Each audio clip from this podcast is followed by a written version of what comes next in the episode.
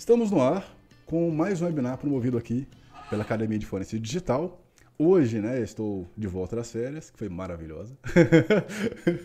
é, e aí, é, nós vamos falar aqui sobre um assunto muito importante, né?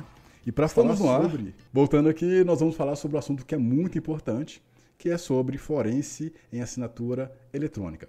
Para falar sobre esse assunto, né, eu recebo nada mais, nada menos do que o nosso professor e diretor Marcelo Nage. Né? Marcelo Nage, que é diretor aí na ECW Brasil, chefe de segurança da informação na Qualisig SA, curador e professor de pós-graduação da Universidade Presbiteriana Mackenzie e diretor também aqui na AFD. Especialista em cibersegurança, prevenção em investigação de crimes digitais e perícia digital. Como perito forense, colabora com o TRT de São Paulo, é, Tribunal de Justiça de São Paulo também, né? E Forças da Lei do Estado também aí de São Paulo e é consultor sobre prevenção de crimes digitais na Rede Globo de televisão. Então, Marcelo Nage, deixa eu mudar minha, minha câmera aqui. Deixa eu só um minutinho. É sempre um prazer recebê-lo aqui e seja muito bem-vindo. Valeu, mestre, valeu, obrigado. Uma boa tarde para você que está nos assistindo ao vivo para quem vai ver isso gravado, né, sejam bem-vindos aqui ao canal da Academia de Forense Digital. É um prazer muito grande estar aqui para conversar sobre um assunto que realmente é, traz bastante dúvidas para os nossos alunos, para pessoas que me consultam aí nas redes sociais, no WhatsApp, me chamam para falar sobre assinatura eletrônica. Exato, exato. Né? e muitas vezes não sabem muito bem, ou às vezes quem pediu o trabalho para eles não sabe muito bem o que está contratando. Então, eu acho que é um assunto bem legal para a gente bater um papo aqui nesse dia e trazer mais informação para o nosso público, que é o nosso principal objetivo.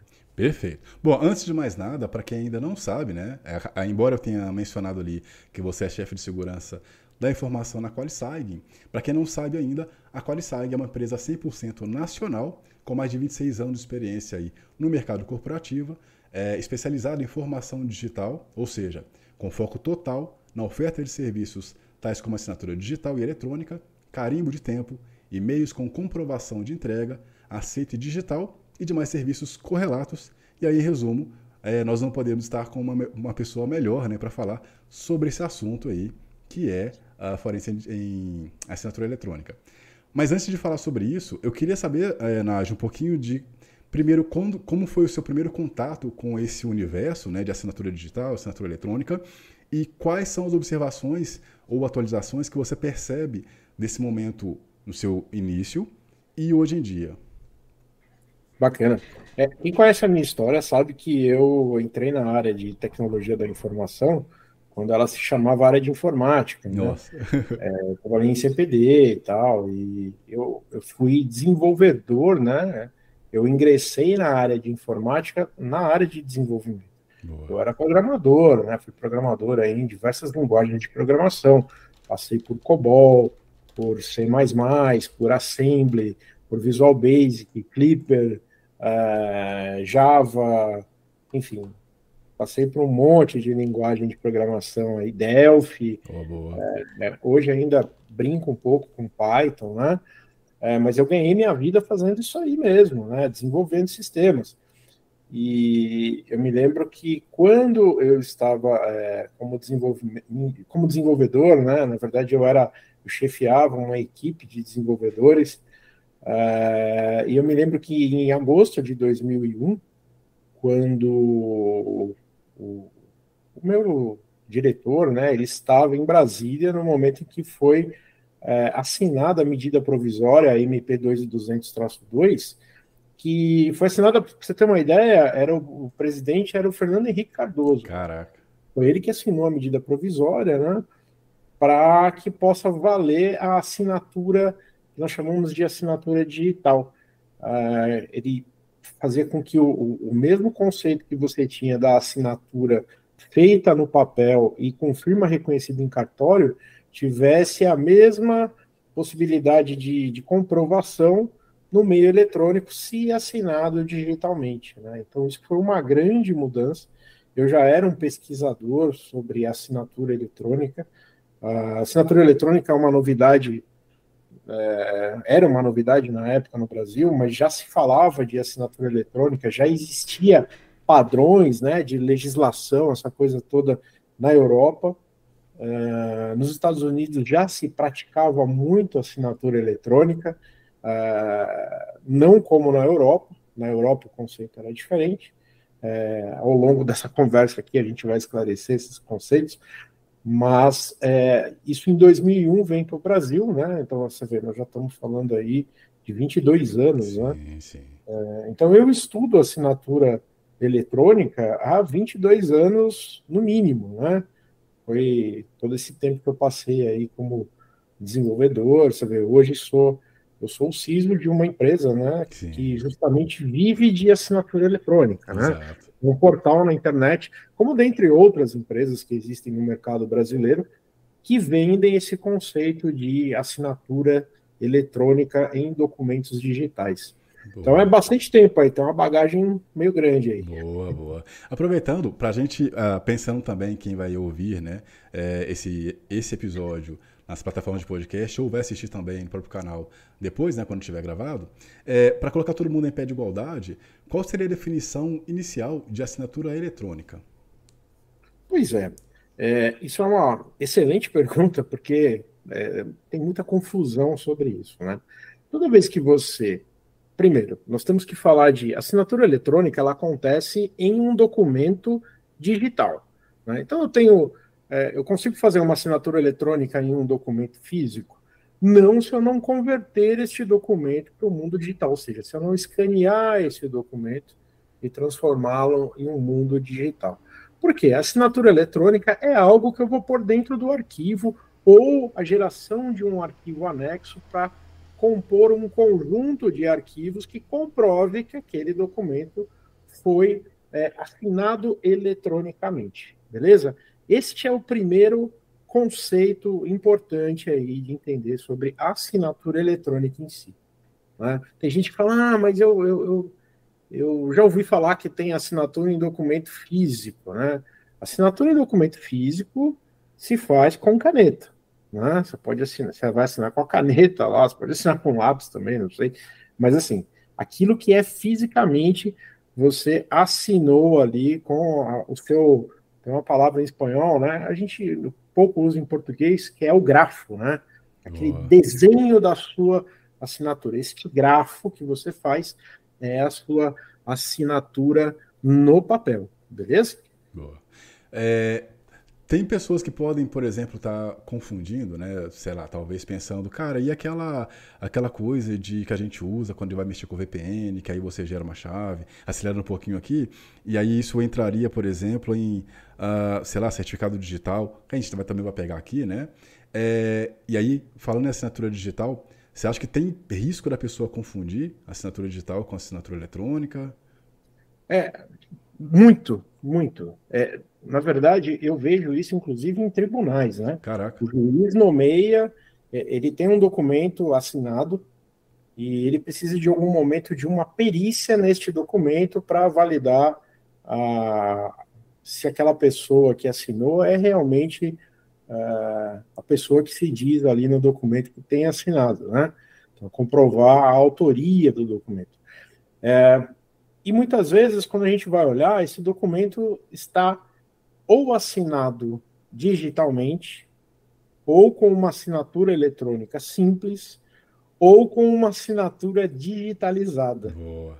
Vamos falar um pouquinho da diferença dos, dos três, beleza? Assinatura digitalizada é aquela que é, ou eu assinei num tablet com uma caneta especial, ou simplesmente eu assinei num papel, tirei a foto da minha assinatura, copiei e colei isso dentro daquele documento que eu quero manter a minha, o grafo da minha assinatura. Isso é assinatura digitalizada. Né? É, existe um tipo de perícia para se analisar a assinatura digitalizada. Lembra que eu falei que assinatura é, vem de uma palavra que a gente pouco usa em português, mas ela em espanhol é bastante comum, né? Que é o grafo, né? Então, para você validar esse grafo, tem é, a grafoscopia, né, para você fazer a validação dessas assinaturas em documento.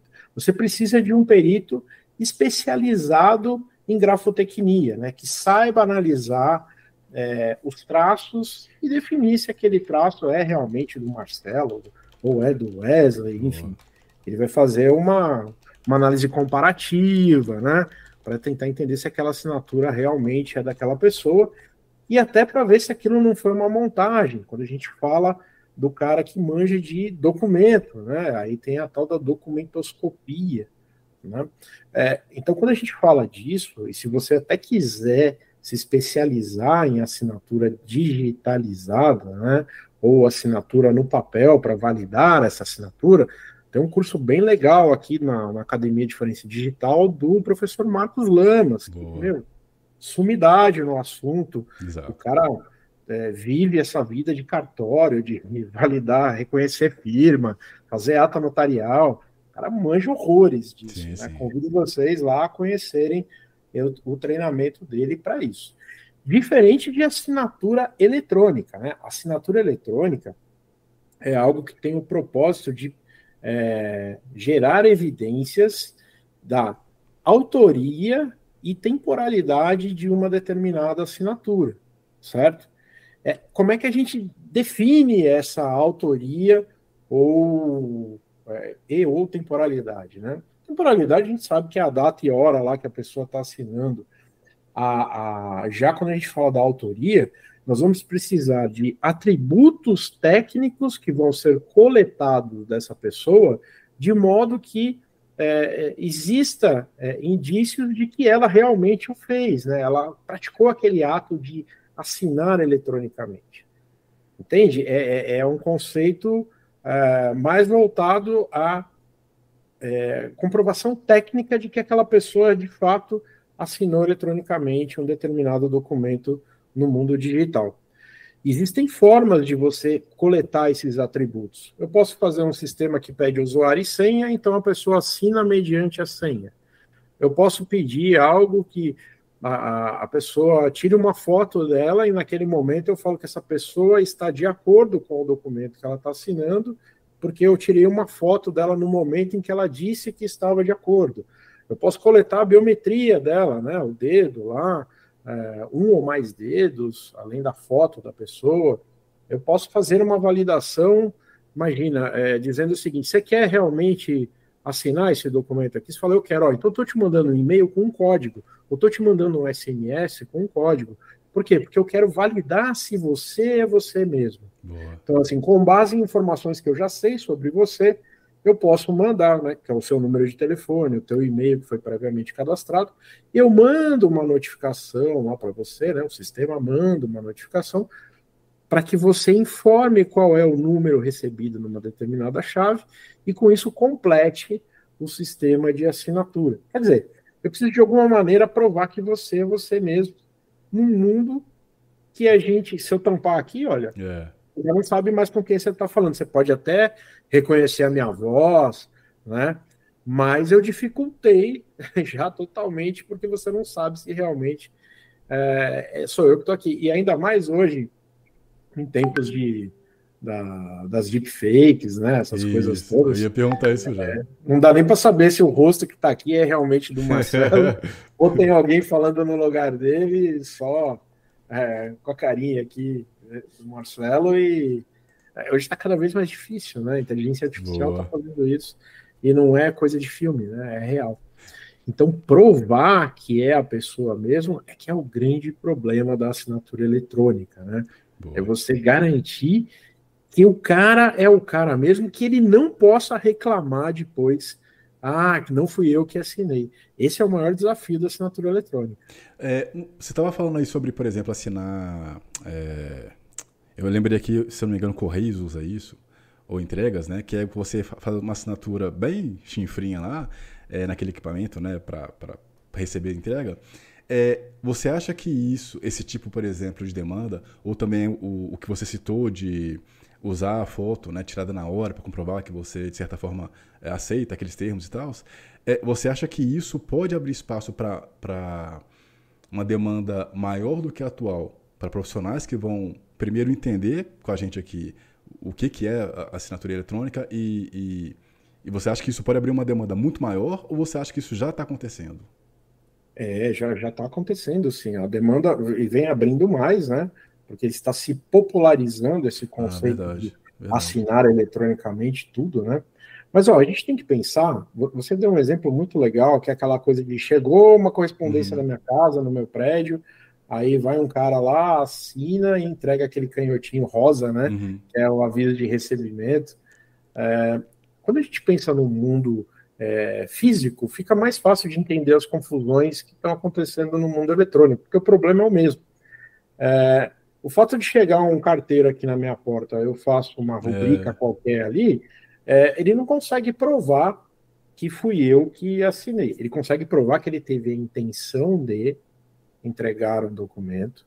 Este documento foi entregue porque uma pessoa assim o fez, né, através de uma rubrica, é, e ele tem essa comprovação.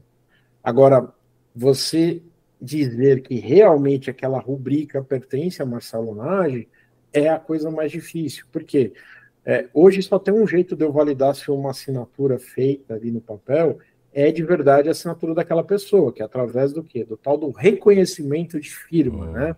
A firma, né, que também é um outro nome que se dá para o ato de assinar, né?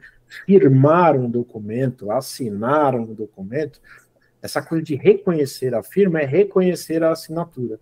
Com que maneira? É por semelhança, né?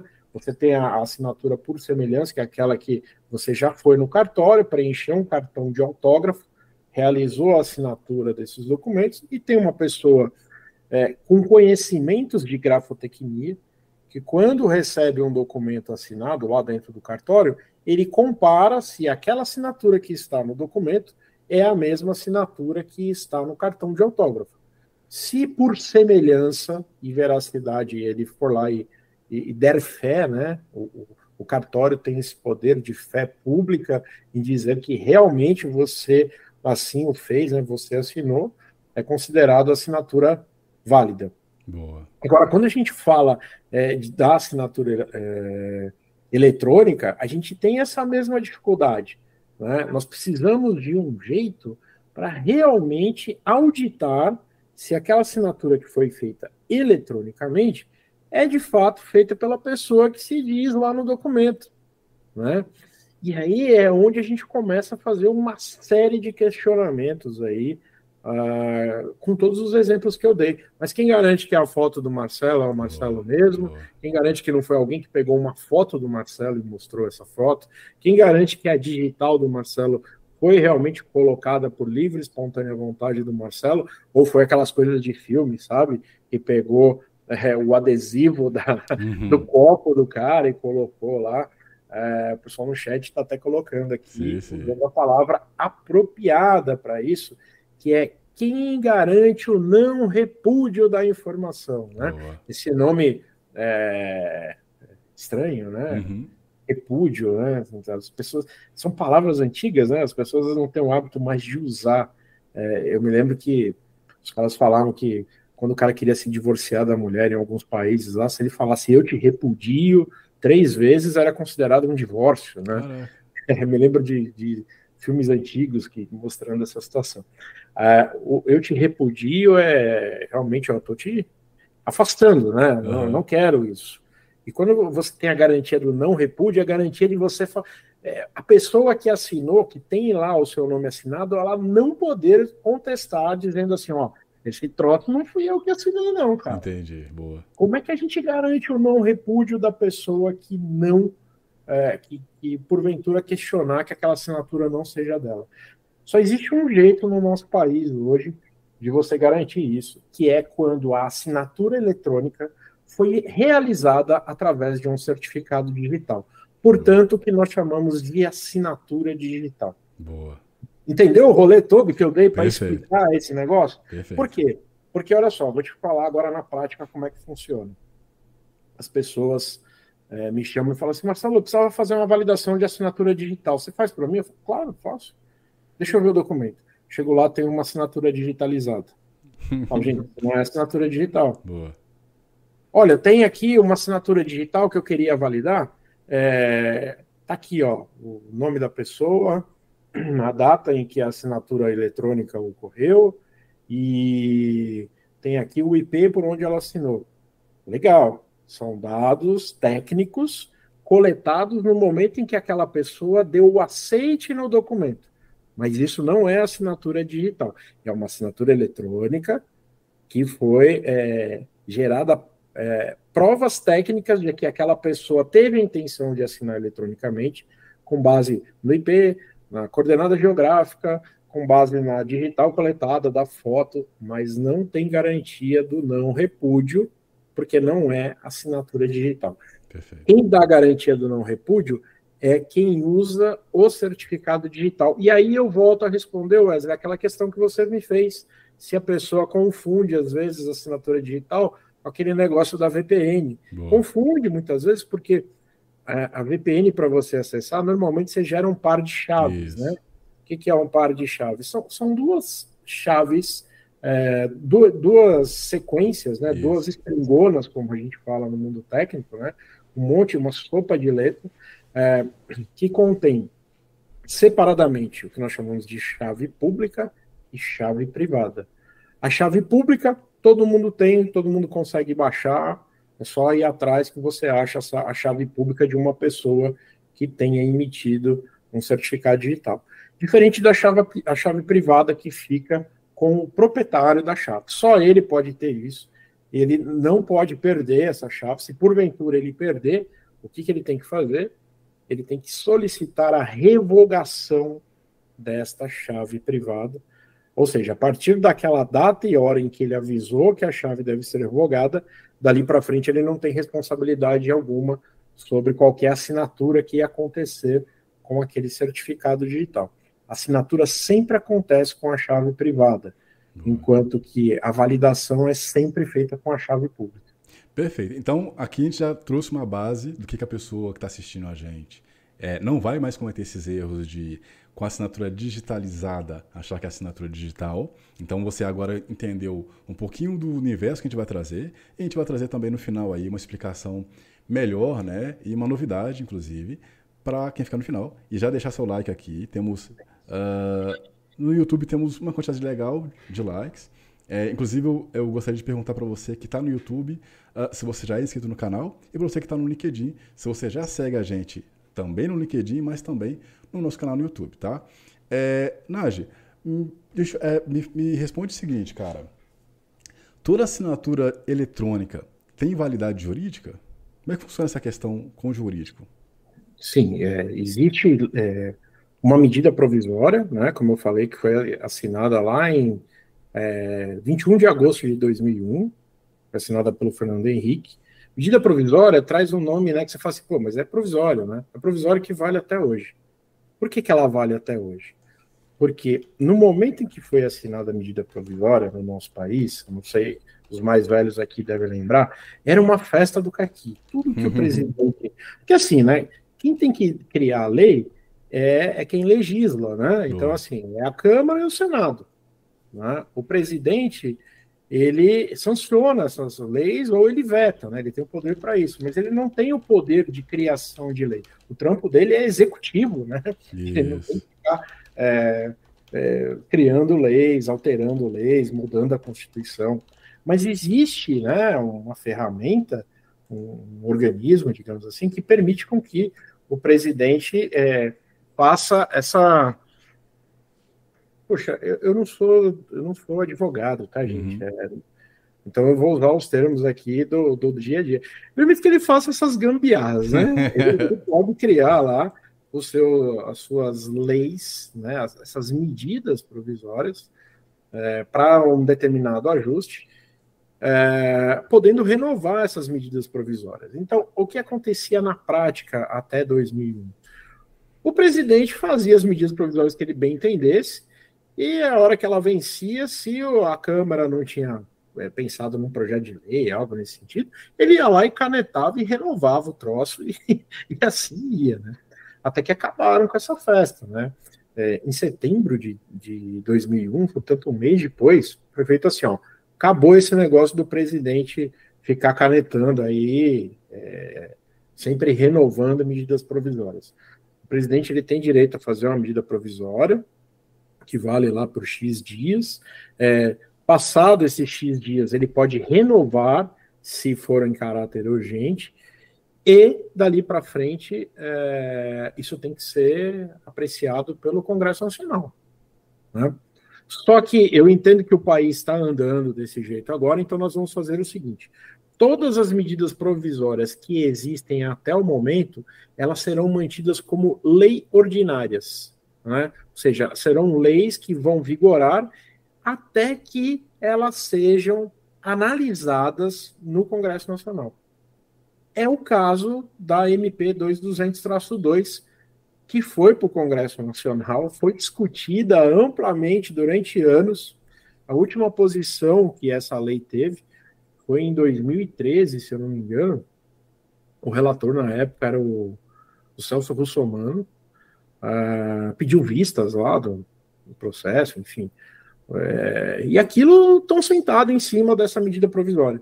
Então, e ninguém tem culhão ali, coragem para falar assim, gente, Vamos revogar essa lei aí? Vamos, vamos cancelar essa lei? Você é doido, cara. Hoje o mundo todo, principalmente as instituições financeiras, que foram as primeiras que começaram a acatar assinatura, é, principalmente assinatura digital, né? Ou seja, aquela com uso de certificado, eles fizeram um monte de coisa. Contrato de câmbio, eu me lembro em 2003 já, é, já tinham bancos aqui em São Paulo que estavam recebendo contratos de câmbio, né, para fazer conversão de grana para o exterior tal, uh, já com assinatura digital.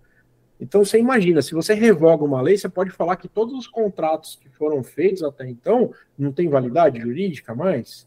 E quem está devendo dinheiro não precisa pagar mais, então? Então olha o tamanho desse negócio. Sem contar outras esferas, né? Você tem até hoje é, imóveis que foram vendidos através de documentos assinados digitalmente. Para, né? Você mexer nisso agora é mexer em vespeiro, né? É. É. Então, é, eu acho que fica bem difícil dessa lei ser revogada, mas ela precisa ser votada.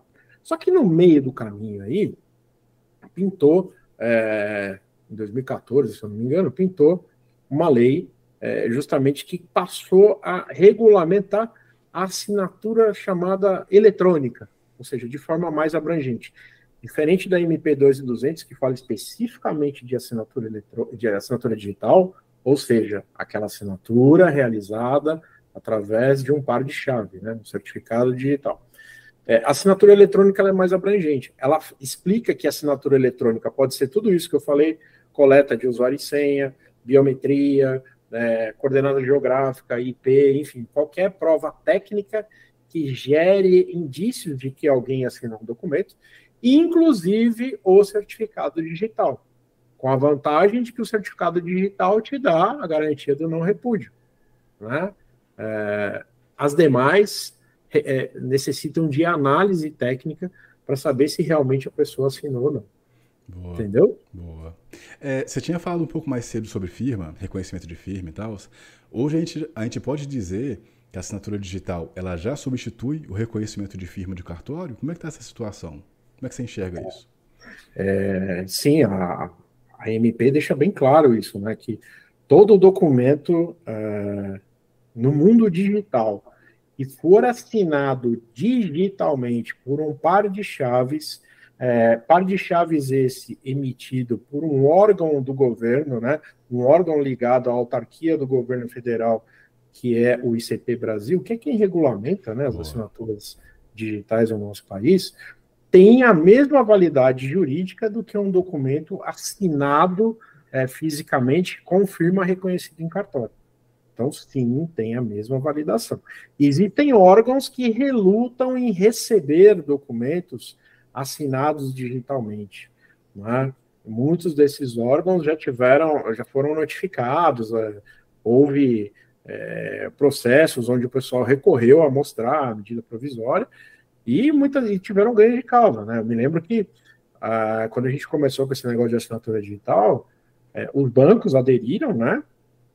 Mas, por exemplo, você tentava comprar um imóvel, você não conseguia lá é, no cartório de notas. O cartório lutava muito contra isso, né? Porque tinha aquela situação de, pô, você está matando um negócio que é do cartório, que tem toda a confiabilidade. É, como é que você garante que a pessoa que assinou é ela mesma, existia muita dúvida em relação a isso, no tocante à assinatura digital. Dúvidas dessas que são pertinentes quando a gente fala ah, sobre assinatura eletrônica. Né? Boa, boa. É, quando a gente desce o nível da assinatura eletrônica e vai para a assinatura digital, a lei garante o não repúdio. Você sabe que o grande embrólio da MP, estou né, vendo até que tem um, o Júnior Andrade aqui Isso. perguntando, Júnior, boa tarde, a MP é 2.200, 2200-2. Né? Medida de 21 de agosto de 2001. É, essa medida provisória, ela vira hoje como lei ordinária e ela tá, o pessoal sentou lá em cima dessa lei, porque assim colocaram duas coisas muito preocupantes nessa lei. É, uma delas é que se você é, assinar digitalmente com um certificado de um terceiro, por exemplo, a minha esposa pega meu certificado digital e a revelia usa esse certificado para assinar o documento. Ele colocava é, que a pessoa que cometeu é, esse delito, que seria minha esposa, e eu, que sou dono do certificado, seríamos corresponsabilizados no ato dessa assinatura e poderíamos responder sob pena de prisão de até oito anos de reclusão. Caraca. Isso era, é, era algo que estava uh, nesse projeto de lei. Quem levantar e quem começar a pegar MP 200, 2 e 200 e começar a puxar uh, os projetos de lei, vão ver que tem um artigo lá, riscaram isso, depois colocaram de novo, porque queriam é, colocar, realmente moralizar esse procedimento, entendeu? Para evitar que as pessoas cometessem fraude com certificado digital. Hoje, é, não dá cadeia se eu assinar com o certificado do outro. Portanto, você que é contador aí, que fica pegando o certificado digital é, das empresas, para assinar documento por essas empresas, olha só se a lei hoje fosse já tivesse valendo. O que você faz é considerado um crime, seria considerado um crime se a lei assim estivesse vigorando. É, isso é um erro enorme, né? É. Prestar o certificado digital.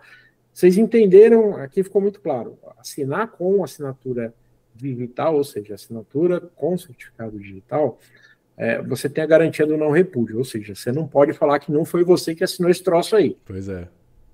Se você empresta, esse certificado para alguém é. e esse cara te lesa, mandando assinar um documento, por exemplo, eu sou empresário, o cara vai lá e faz um documento dizendo que eu estou caindo fora da sociedade.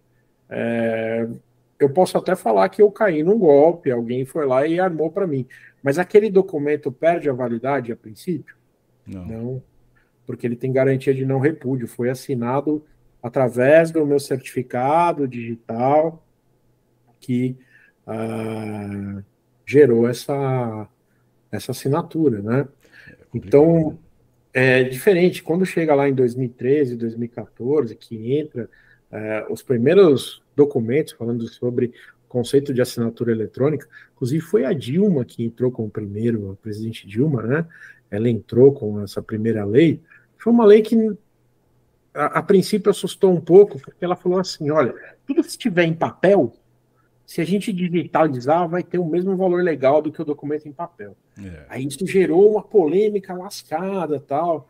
Aí ela falou assim: não, ó, você vai assinar, você vai pegar o documento físico, transformá-lo em documento eletrônico, e alguém, a pessoa que digitalizou esse documento, vai ser responsabilizada por esse documento digitalizado, garantindo que não houve nenhuma adulteração, fazendo o quê? Assinando digitalmente esse documento. Então, no momento em que você assinar digitalmente, você está congelando no tempo aquela imagem. Né? O problema é garantir que a pessoa que assinou era realmente fidedigna, ela tinha que ter fé pública para fazer isso. Né? Uhum. Poxa, mas aí nós estamos falando que teria que ir no cartório transformar todos os documentos é, físicos em eletrônicos para poder jogar fora o papel. É. Aí depois falaram, ó, pode digitalizar, mas não pode jogar fora o papel, porque se tiver questionamento, pode haver comparação, né? Até que a gente passa lá né, com leis que vão sendo adaptadas e chega na 14063, enfim, é, que é a lei que fala com detalhes lá sobre assinatura eletrônica no nosso país que dá esse conceito de que assinatura digital nada mais é do que um atributo da assinatura eletrônica. Boa. É um, todo um processo, né? A cada momento que vai surgindo a tecnologia, até a gente conseguir trazer isso e, e, e, viver com isso, né, gera esse, esse monte de, de incômodo, digamos assim.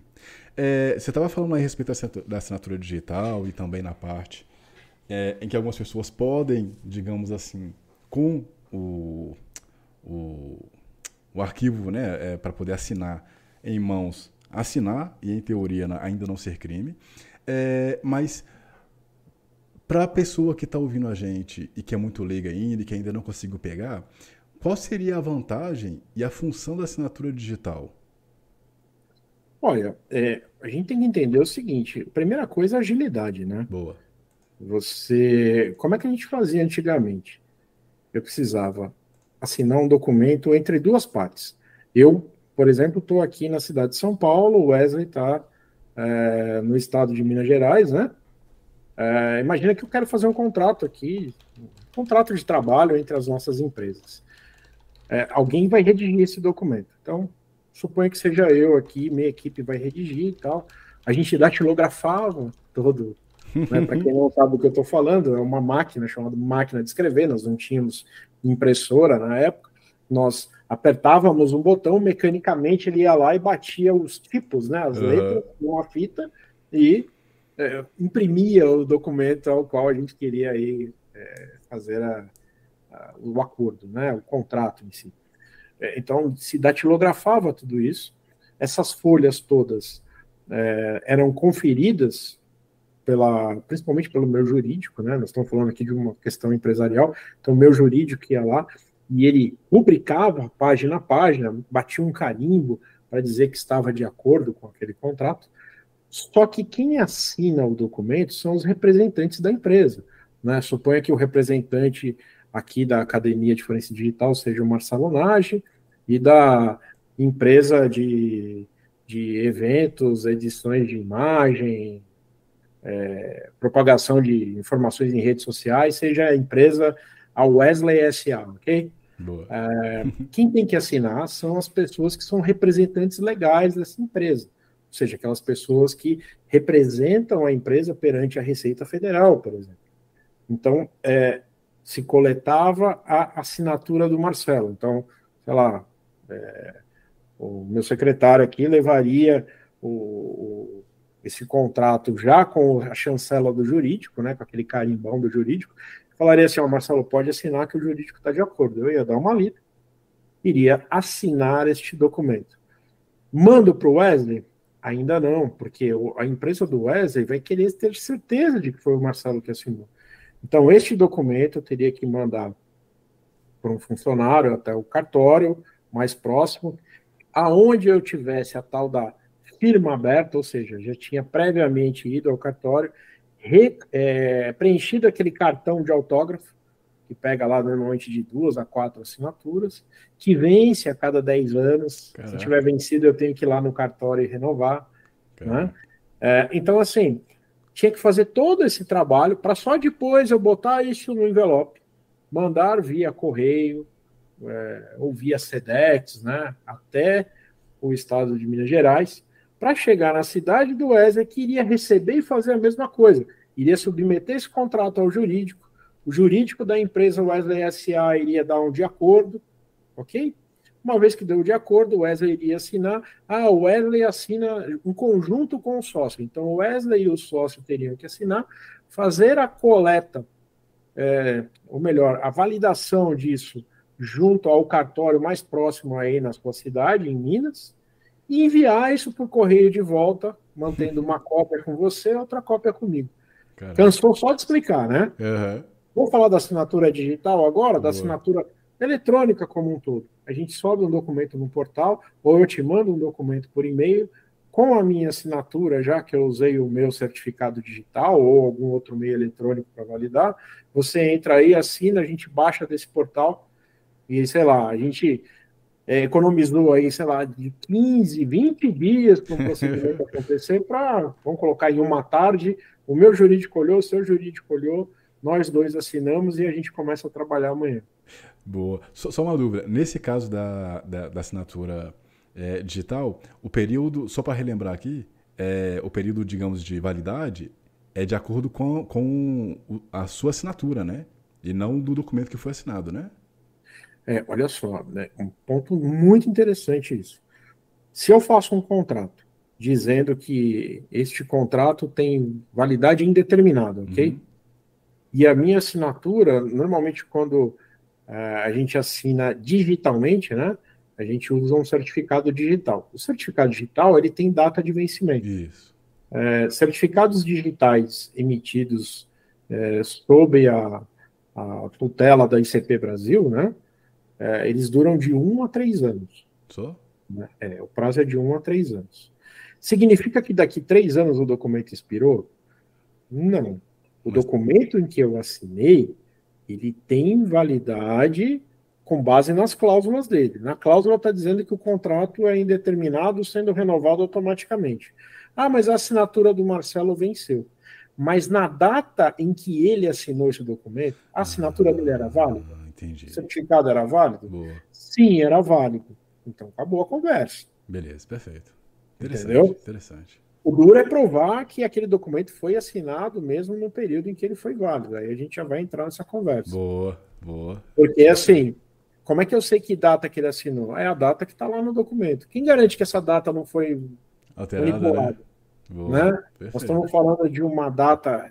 Outra, a, a, data que gravou é a data do computador do Marcelo, a data do computador Boa. do Hélio. Então, já viu... isso, é, já começa a explodir um monte de coisa aí, sim, né? Sim. É, mas tem mecanismos para se comprovar isso, tá? E aí é que entra o nosso aluno. mas daqui a pouco a gente fala isso. Ó, uma outra dúvida também. É, quando a gente vai no Google, por exemplo, né, as pessoas que geralmente ainda não sabem sobre o assunto e tal, é comum você ver é, assina, é, certificado digital gratuito, alguma coisa assim. E aí eu fiquei com dúvida assim, cara, até onde você pode realmente, sei lá, você vai seguir um tutorial falando como criar um certificado gratuito, um certificado digital gratuito, ou até onde pode ter golpe nisso. Como é que a gente pode ajudar essa pessoa que está perdida nesse, nesse assunto especificamente? Legal.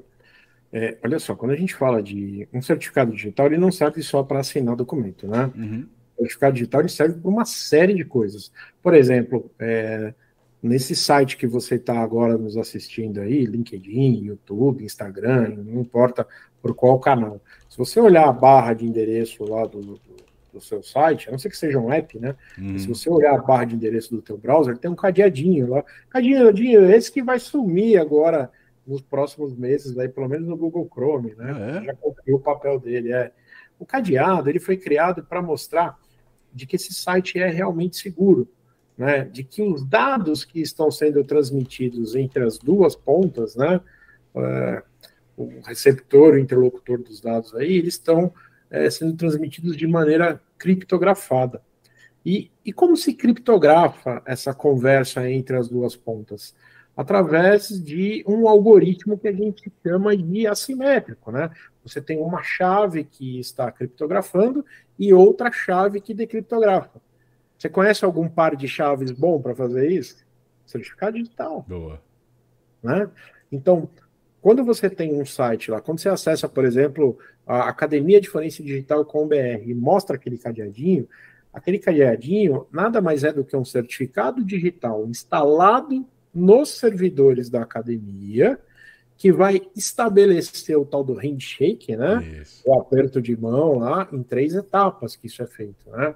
É, você aí que está assistindo a gente agora entrou no site da academia, é como se você falasse assim: Oi, eu sou o fulano de tal. A academia digital fala assim: Oi, fulano de tal, eu sou a academia. Toda vez que você quiser falar comigo, me manda o texto cifrado com essa chave. Aí você fala para ele assim: Pô, legal, eu vou te mandar sempre com essa chave e sempre que você me responder, manda cifrado com essa chave aqui que eu estou gerando para você agora. Isso é um handshake. Né? Essa é uma conversa cifrada baseada em chave é, que foi gerada de, de, maneira assimétrica. Essa chave é um certificado digital. Né? Eu posso gerar um certificado. Nós temos uma empresa famosíssima aí que quebrou essa história de você confiar se esse cadeadinho é válido ou não, uhum. foi a Let's Encrypt, né? Tem, a Let's Encrypt, ela vem, ela, ela distribui certificados gratuitamente. Você vai lá, registra. Se eu criar um certificado é, chamado Wesley SA, ele falou: tá aqui a Wesley SA, bota no seu site aí. Verdade. Eles têm alguns mecanismos, mas que pode ser burlado, e você sobe um site hoje é, com um cadeadinho daquele endereço. Então, imagina que eu compre hoje um domínio chamada. Existe uma loja, uma loja de eletrodomésticos famosérrima uh, aí em Minas Gerais, chamada é, Wesley Atacadão. e a Wesley Atacadão tem um endereço que eu vou. É, que está lá na internet, todo mundo acessa, que é wesleyatacadão.com.br. Imagina se eu quisesse fazer uma, um site falso da Wesley Atacadão. Eu criaria um site chamado superwesleyatacadão.com.br. Já não é mais a sua empresa, Wesley. É, é outra. É boa. Né? Eu subo um site com o seu logotipo, com a tua cara, só não tem o cadeadinho, né? Por quê? Porque eu teria que comprar um certificado digital da Super Wesley Atacadão, um certificado esse que é caro, viu? Estão falando aí uma prática de 2 mil, 3 mil, 4 mil reais, um certificado que vale por um ano para você colocar num site. Caraca. No site, certificado com o propósito de proteger sites. Par de chaves que vai fazer a proteção do site. Se você for no Let's Encrypt, mandar gerar um super Wesley Atacadão com BR, ele gera. Por isso que quando eu vejo matérias hoje falando sobre golpes, e fala assim, olha, observa se o site tem o um cadeadinho. Cadeadinho você só vai garantir que a conversa está cifrada. Sim. Mas isso não garante a idoneidade do site.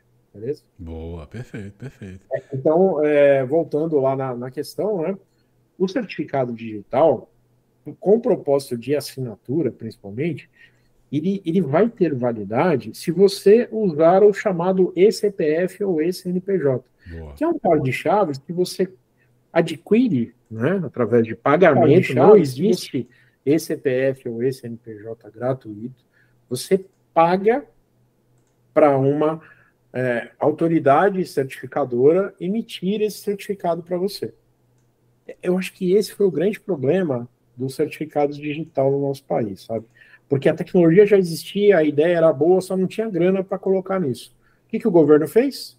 Falou: olha, eu vou criar o ICP Brasil, que é o órgão que vai regular tudo isso, mas eu vou colocar empresas privadas, vai ter umas públicas também, mas eu vou colocar empresas privadas que vão poder vender certificado. E aí eles vão subsidiar esse investimento que precisa ser feito no país, essa explosão de certificados que nós tivemos a partir daí de 2001. É, cara, gerou, virou um negócio. É diferente Sim. de um RG, que se eu comprovar a pobreza, eu tiro de graça, né? Vou tirar o documento gratuitamente. É chato de provar, mas você tira. Boa. Né?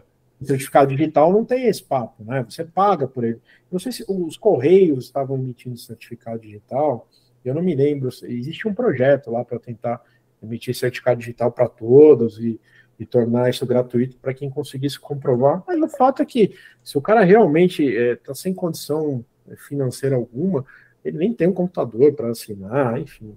Agora, talvez as coisas modernizando mais, usando é, celular, né? Hoje, você pega pessoas em situação de rua que tem um celular, né? Então, uh, já não é mais um, um medidor aí para a gente falar, ah, se o cara não tem condição financeira alguma, ele não vai ter um meio eletrônico lá para usar esse certificado. Hoje já tem, né? Então, assim, é, o certificado digital ele tem que ser emitido por uma autoridade certificadora, que nós chamamos de é, AC, né? Autoridade certificadora, vou dar exemplo, Serpro, Serasa, CertSign, enfim, uma série de empresas aí que estão autorizadas a emitir certificados. Eu me lembro que até 2010, nós estávamos falando aí de 70, 75 ACs, hoje tem mais de 500 autoridades certificadoras no país que podem emitir certificado. Dentre essas autoridades certificadoras, existe um cara que está lá na ponta, que é o cara que é, entrega o certificado na sua mão. Esse cara é o agente de registro. Boa. Ele é tipo um cartório, cara.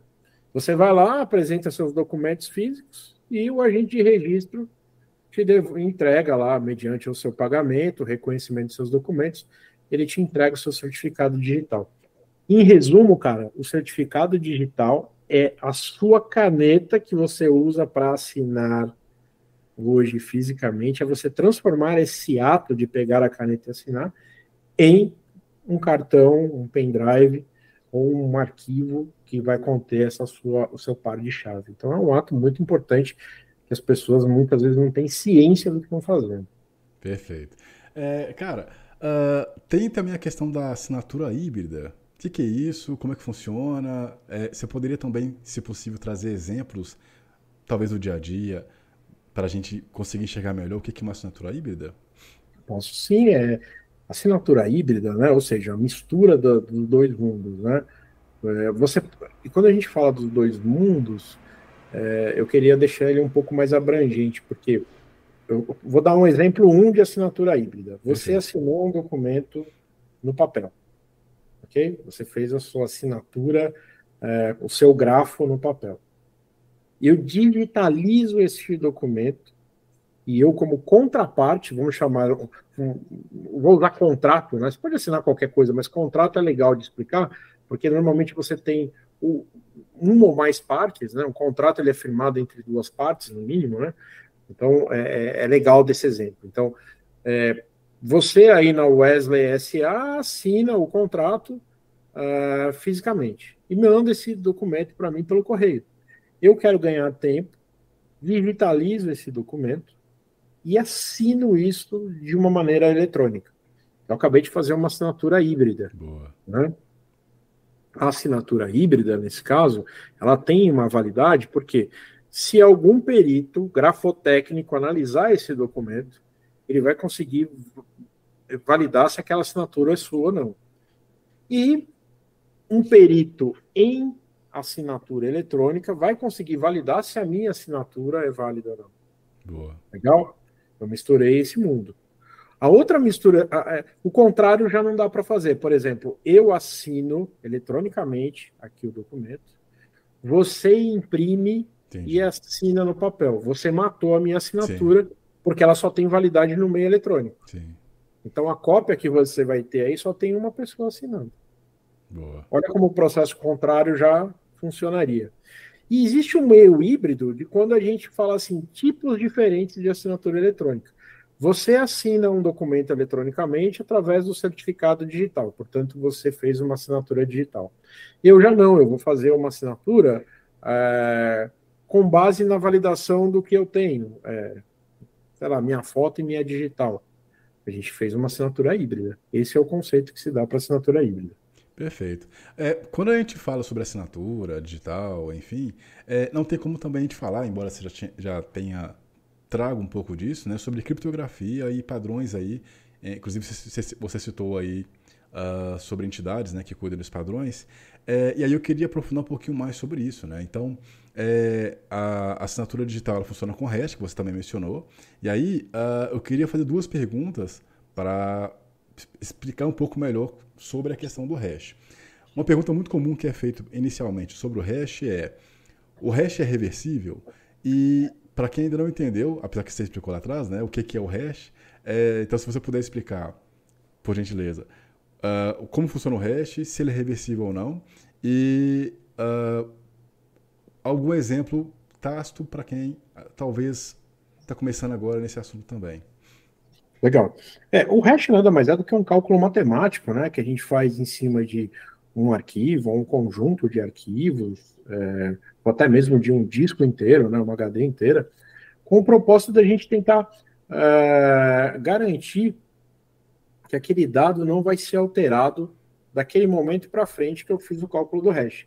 Se o dado for alterado, nós vamos descobrir que esse hash foi violado. Então, um exemplo prático.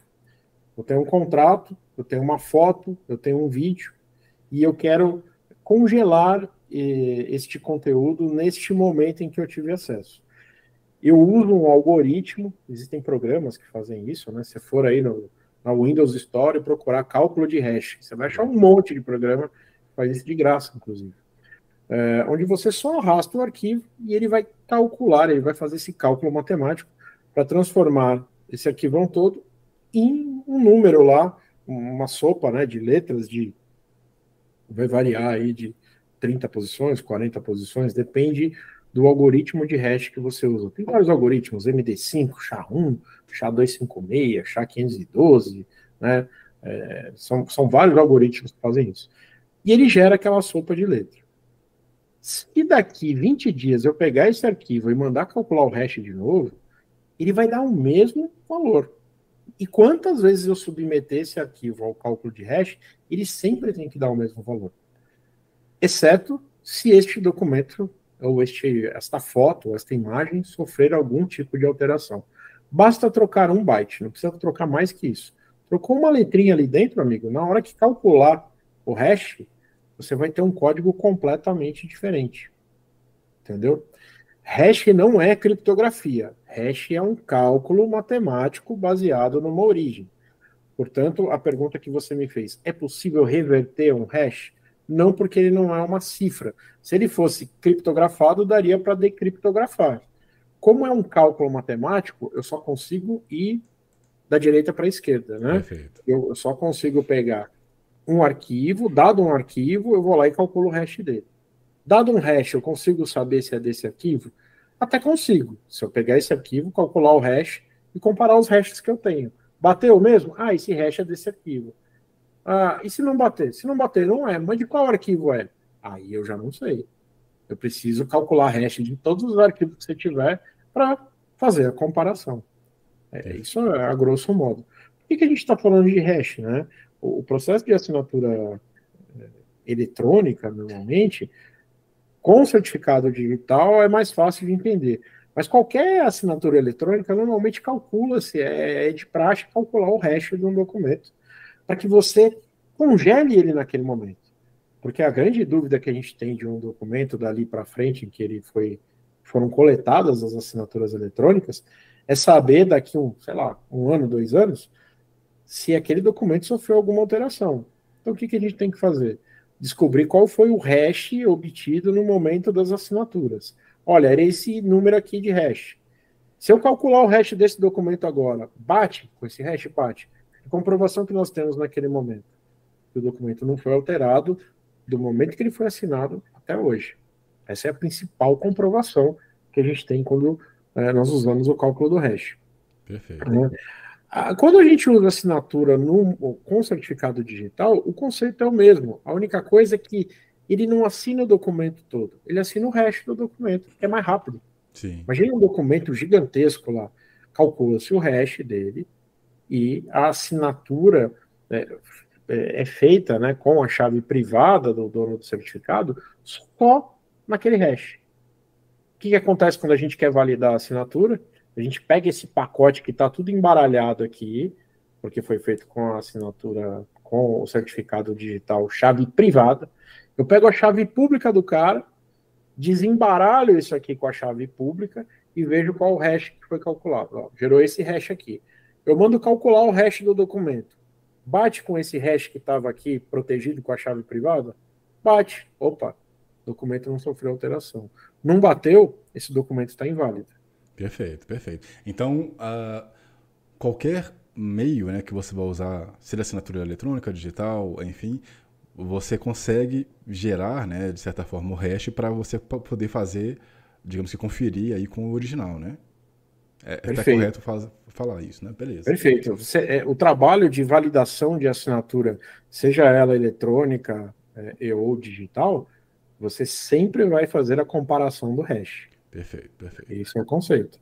Perfeito. É, aproveitando ainda, quais são uh, os padrões né, que são geralmente utilizados e em quais situações uh, e, e, as diferenças em si, uh, na questão de, de hash, enfim? É, Normalmente, é, quando a gente fala de assinatura eletrônica, assinatura digital, a gente recomenda um hash o mais moderno possível, né? Se você puder usar um hash, um SHA-256 ou um SHA-512, são os algoritmos, é que demora mais, sabe? Quanto Isso mais complexo é o algoritmo, mais tempo demora para assinar. Um documento, você pega lá um PDF de 300k, você não vai sentir diferença, é praticamente instantâneo. Um contrato, Quando a gente assinar algo muito grande, um aí você sente um contrato, por, um, contrato, por exemplo, vamos supor, ah, vamos supor que eu vou, ser sócio seu, eu tenho que assinar digitalmente. Qual que você recomendaria nesse tipo de, digamos, de, de nível de, sei lá, de importância, assim? É, aí, como você já mudou a pergunta, agora você falou assim, ó, assinatura digital, tá vendo como a coisa isso. muda? Assinatura digital, existe um documento específico, tem um documento do, do ICP Brasil, né, é, quando eu falo ICP Brasil, é aquele órgão máximo Isso. lá que limita a emissão da, dos certificados digitais no país. Existe um departamento de tecnologia dentro do ICP Brasil, que é o ITI. Yeah. O ITI, É, você, quem tiver dúvida pode ir lá, scpbrasil.gov.br lá, vai cair no gov.br e vai te direcionar para lá. Uh, mas o ITI, que é quem é o comitê gestor, digamos assim, de todos os, os procedimentos técnicos, ele solta um documento chamado DOC-ICP 1503. O DOC-ICP 1503, ele diz qual é o algoritmo de hash que você tem que usar especificamente. Ele fala, ó, tem que ser no mínimo um SHA-256, é, você não pode usar um. Até uma determinada data se usava SHA-1. A partir daquela determinada data, ele, ele muda a política, né? Existe uma política de assinatura digital no país. Na versão que nós estamos atualmente, ele te obriga a assinar no mínimo com o SHA-256. Perfeito. Se você não assinar com o SHA-256, o seu pacote de assinatura digital não é válido. Boa, perfeito. Aproveitando que você falou na questão de, é, do ICP Brasil, Uh, tem uma questão de assinatura digital AD-RB e AD-RT. O que, que, é isso? Uh, você poderia explicar um pouco melhor para a gente? Sim, a assinatura digital é, referência básica, né, AD-RB, é justamente isso que eu expliquei agora. Quando você tem um documento, pura e simplesmente, que você queira assinar com o seu certificado digital, então ele vai pegar o hash, vai calcular o hash baseado na política padrão de assinatura digital vigente, é, e vai gerar uma proteção, né, vai gerar uma proteção nessa, nesse hash, que nós chamamos de pacote assinado, com a chave privada, beleza? E se você quiser validar esse padrão, você usa a chave pública, vai ver qual é o hash que tem lá, calcula o hash do documento, compara os hashes, tá batendo? Tá batendo, a assinatura é válida. O problema é que dentro desse pacote assinado vai uma data e hora. Essa data e hora é da onde? É da estação que assinou o ou do celular que assinou esse documento. Por quê? Porque a chave privada é de quem? É sua, né? Isso. Então, subentende-se que ela está aí com você, está aí no seu computador. E aí ele vai pegar essa data da onde? Da tua máquina. Se você assinar um documento agora, colocando a data de amanhã, ele vai sair com a data de amanhã, dentro desse pacote assinado. Mas é, a gente entende que quando nós usamos uma assinatura digital referência básica, uma DRB, é, você não está muito preocupado com a data. Você está mais preocupado se o documento foi de fato preservado, assinado naquele momento ou não. Quando você pensa em uma comprovação importante de data, que a temporalidade pode causar um impacto no documento assinado, a gente usa um padrão ADRT, que além de obter a assinatura digital com o seu certificado, ele obtém um carimbo de tempo com uma autoridade de carimbo de tempo. Ou seja, existem órgãos, né, empresas, aqui no Brasil especificamente, que vendem a hora legal brasileira. Boa. Existe um relógio principal hoje em dois lugares, que é o Observatório Nacional e também no, dentro do próprio ICP Brasil, é, são relógios atômicos, né, que eles falam, um relógio que tem é, Césio mesmo, tem o Césio 137 lá, que fica é, mantendo o sincro. Você sabe que relógio de computador, ele. Por que, que um relógio existe dentro de um computador? Porque tem um clock lá dentro. A gente fala, ah, a máquina tem um clock, né? O que, que é aquele clock? É esse tec, tec, tec, tec, tec que fica batendo e martelando lá o tempo todo para manter ritmo. Né? Hum. Claro que esse clock é uma velocidade absurda lá dentro do, do seu dispositivo. Né? É, ele pode atrasar? Porventura ele pode atrasar um pouco, principalmente se fica sem energia, né? Sim. Tanto que quando acaba a bateria do, da, da BIOS, né, do computador, ele volta com a hora lá de 1 do 1 de 1980, né, que a gente fica com raiva, vai lá e quer alterar de novo. Então, quem garante que a hora está certa é o clock. É, esses computadores que controlam a hora legal brasileira, que fica no Observatório Nacional NTI, esse clock é gerado por um é, por energia atômica, por um, um, um mesmo que tem ali dentro que fica mantendo esse clock. Então, a, a, eu diria que a possibilidade de atraso dele é muito pequena. Existem vários relógios desses em vários países, todos sincronizados entre si, e todos mantendo como referência é, a hora GMT, né? A hora lá de Greenwich, que fica a referência. Por isso que a gente é o menos 3, né? Porque isso. a gente está a 3 horas de Greenwich, né? Então, nos meridianos, lembra da aula de geografia lá, né? uhum. né? Então, esse, o nosso relógio fica 3 horas atrás.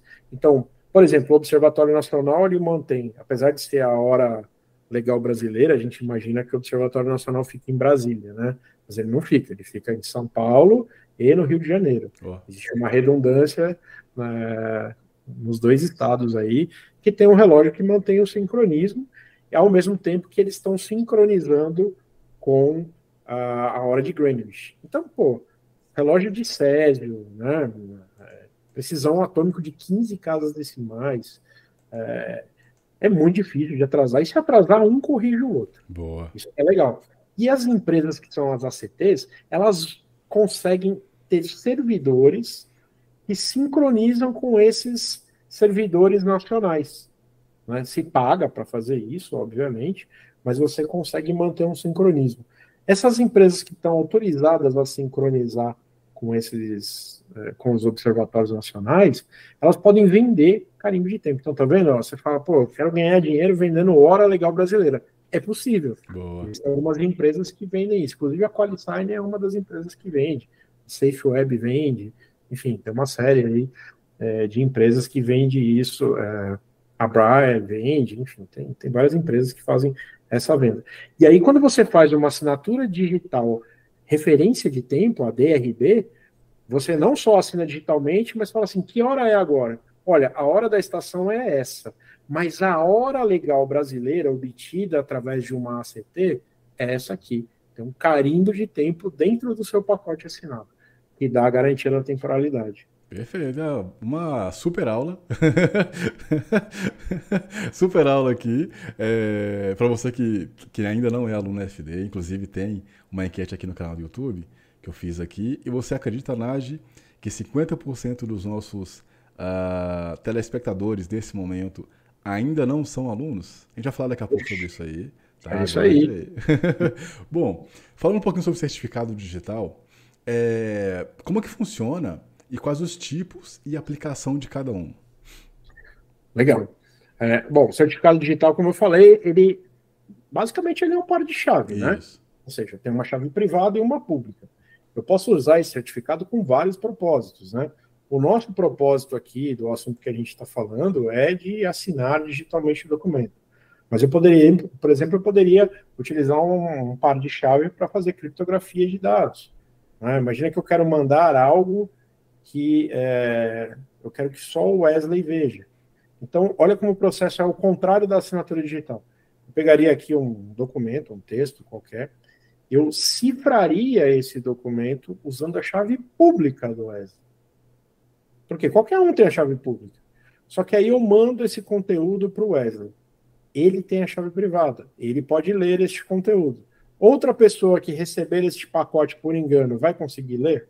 Não porque não tem a chave privada do Wesley. Né?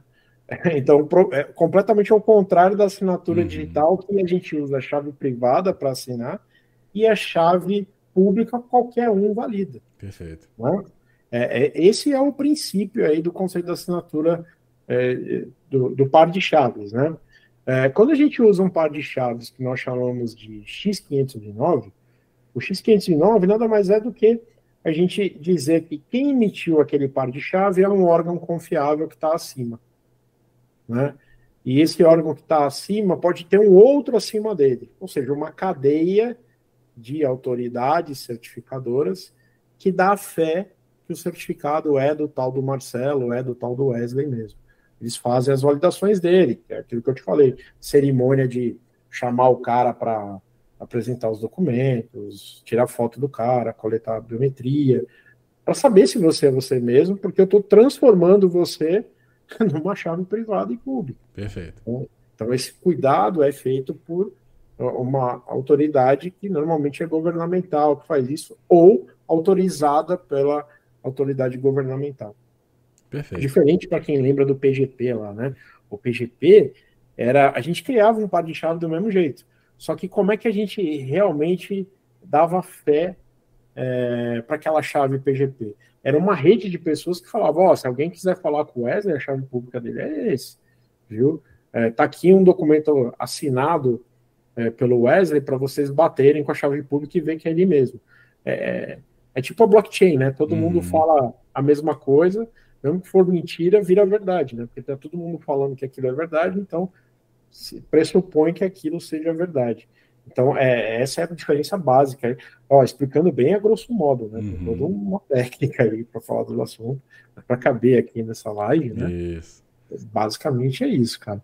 É, Respondi tudo? Faltou mais alguma coisa? É, eu ia te perguntar, a gente, de certa forma, você também passou um pouco sobre isso, que é onde a pessoa que está interessada em ter o um certificado digital, agora que ela entendeu que isso gera mais garantia, gera mais, é, de certa forma, uma segurança para ela, né? Mais do que só assinar lá na mão e tal. É, onde é que ela pode comprar o certificado digital? Uh, enfim, é, o, o, certificado digital com esse propósito de assinatura, ele, ele vale ali é, quando você tem um ECPF, que é um certificado digital para pessoa física, ou um ECNPJ, que é o certificado digital para empresa. Deixa eu esclarecer isso aí, que às vezes o pessoal está dúvida. Empresa assina documento?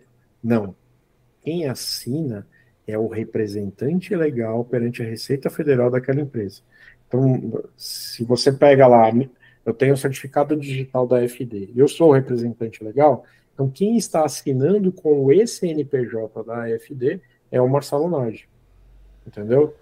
O Renan é meu sócio, é, ele pode assinar com o certificado da FD?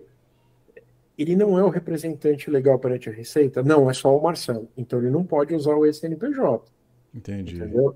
Ele até pode pegar esse certificado para fazer alguma coisa, mas a responsabilidade sobre aquela assinatura recai ao representante legal perante a Receita, que é o Marcelo Lage. Então, no fundo, no fundo, esse NPJ e esse CPF é uma pessoa que está por detrás ali assinando. Entendi. Né?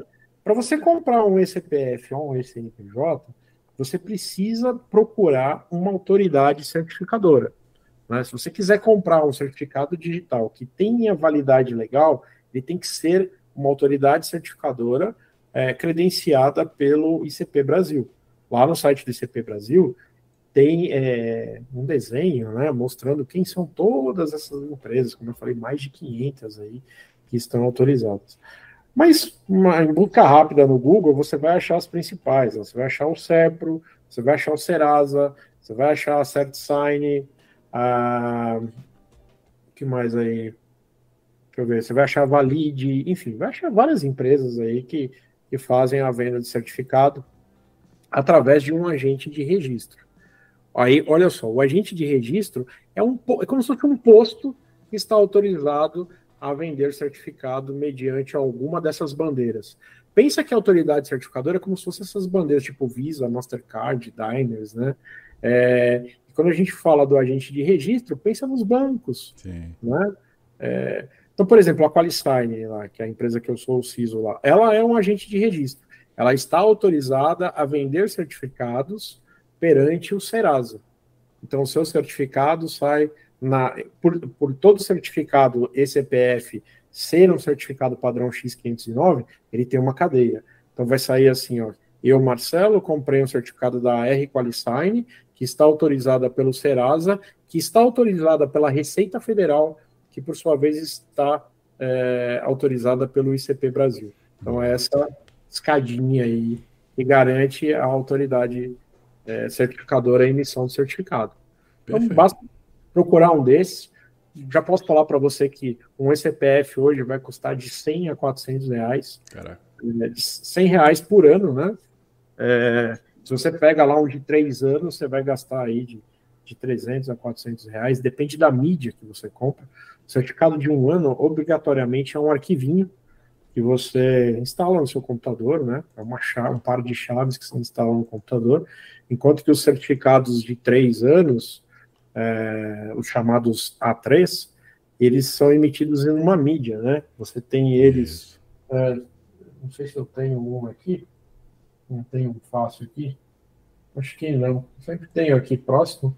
Mas nada mais é do que um cartãozinho que você tem o, a assinatura, o par de chave guardado nesse cartão, ou um token que parece um pendrive, né? onde você é, tem lá as chaves guardadas, né? Você não pode ter um certificado que vale por três anos em arquivo para instalar no computador. É uma questão de segurança que a autoridade certificadora criou. Perfeito. É, para a pessoa que está assistindo agora, é, embora eu acho que ficou evidente em várias respostas que você trouxe a necessidade de aprender sobre isso, mas para quem ainda não pegou, né, é, o que, que você diria é, ou como você justificaria a necessidade de aprender forense em assinatura eletrônica? Pois é, a demanda né, que, que tem surgido hoje é, é tão grande em relação a isso, né? Uh, principalmente quando a gente fala aí é, de tribunais, né? Como eu disse no começo da live, está aparecendo muito aí situação de juiz nomeando perito, é, principalmente é, por falta de conhecimento, nomeando perito, perito técnico para validar a assinatura eletrônica. Né? É. E hoje não faz sentido, né? Acho que depois dessa explicação aqui, não que um perito grafotécnico não tenha capacidade de periciar assinaturas eletrônicas, não é isso que eu estou dizendo. Se o perito grafotécnico estudou perícia em assinatura eletrônica, ele também o pode fazer. Assim como eu posso fazer perícia hoje em documento, posso fazer perícia em imagem, posso fazer perícia em vídeo, é, desde que eu tenha estudado sobre esse assunto, concorda? Sim, sim, sim. Então, é, o problema é que o juiz não sabe nomear. Quando ele pensa em assinatura, primeira coisa que vem, assinatura, é, documento, é, tem que chamar um cara de grafotecnia. E aí o cara muitas vezes declina. Ou é, um desavisado acaba fazendo um trabalho ruim. Um trabalho Caraca. que possa ser questionado se os peritos da parte, que são chamados assistentes técnicos, né? Se eles se atentarem por alguma falha lá, uma imperícia do perito, né? Ele vai questionar e, e obviamente, vai ter ganho de causa, né? Desde que ele convença o juiz de que aquilo realmente está errado. Então, hoje se faz necessário cada vez mais a gente conhecer como funciona esse mundo aí da assinatura eletrônica, né? Não tenho dúvida alguma.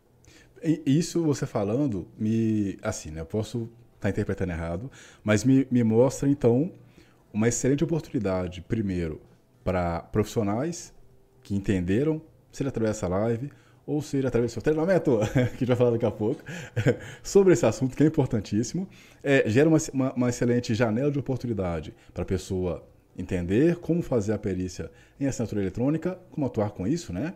E também, de certa forma, de certa forma, educar o juiz e, ele, e isso vai, digamos assim, gerar mais oportunidade porque ele vai ser assertivo uh, em delegar, né, digamos assim, eu, eu, não sei como é a pronúncia correta, é, ou chamar a pessoa que vai resolver de, de fato aquele problema.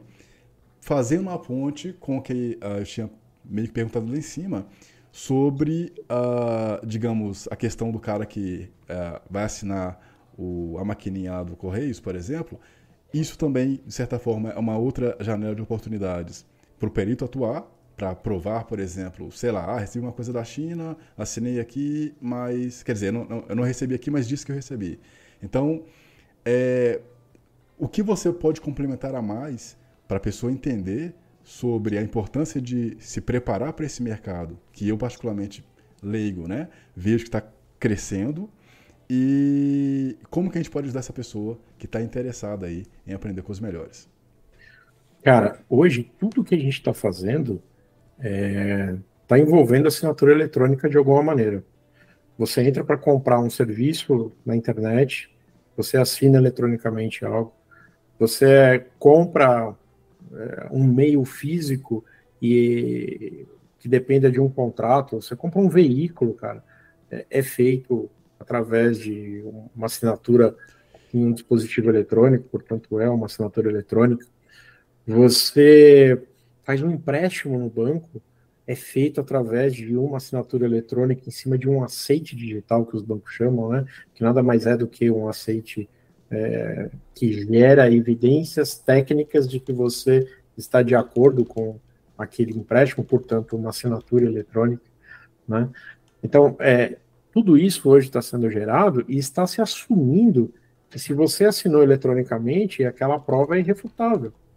E ela pode até ser se é, os procedimentos realizados para coletar a sua assinatura é, eletrônica foram feitos das maneiras com as boas práticas a serem seguidas, né? É, e existem normas que definem isso, principalmente quando a gente fala de assinatura digital. Existem leis, existem normativas da, da própria ITI, né, que define isso. E sem esses conhecimentos, é natural que uma pessoa que faça um trabalho de perícia é, ou que assista a um advogado, né, enquanto assistente técnico, possa cometer erros aí crassos, né, se não conhecer esse procedimento. E, e foi por isso, justamente, por, por ouvir tantas vezes esses termos que eu estou batendo tanto aqui, diferencial que é assinatura digitalizada, assinatura eletrônica e assinatura digital, eu já ouvi isso tantas vezes da boca de, é, de pessoas que realmente tomam, têm um poder de decisão de maneira equivocada, né? Eles estão falando assinatura eletrônica como assinatura é, digitalizada e vice-versa, é, cometendo erros de conceitos que acabam prejudicando aquela parte. Né? O lançamento desse curso foi justamente para resolver esse problema. É, muitas vezes eu vejo as pessoas também procurando cursos de documentoscopia e de grafotecnia, de grafoscopia, para tentar resolver esse problema e não vão conseguir resolver, Exato. porque não entendem esse conceito. Por isso que este curso aqui, eu não quis fazer um curso de assinatura propriamente dito.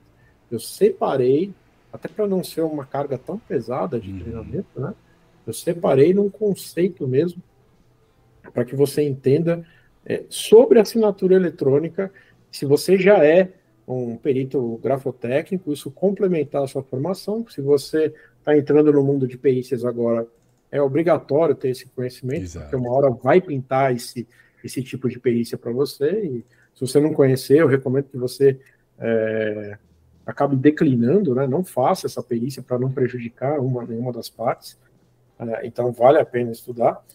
E se você já teve algum, é, já adquiriu algum conhecimento de assinatura e queira reforçar aí, não só é, para assistir o curso, mas para também fazer parte da comunidade, uma coisa bem legal no curso, nos cursos em geral da FD, e nesse curso não é diferente, nós temos uma comunidade de alunos, né, que já fizeram o curso, e que debatem os problemas que estão aparecendo no dia a dia para eles, para que a gente troque experiências, né?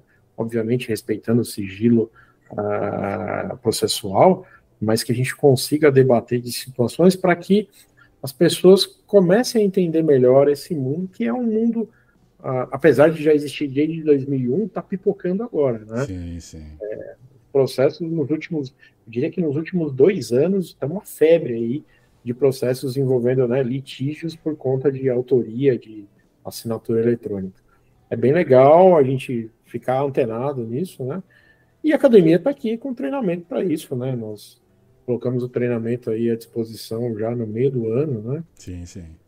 Está é, fazendo um sucesso enorme aí, muita gente procurando, muita gente gostando, dando feedback positivo e, a, e fomentando lá o nosso grupo de de alunos, onde o professor participa direto, né? Eu sou professor desse curso, é, acabo colocando lá as minhas ideias sempre de coisas que aparecem, novidades, todos os assuntos que vão se falando sobre assinatura eletrônica no nosso país, a gente vai compartilhando por lá.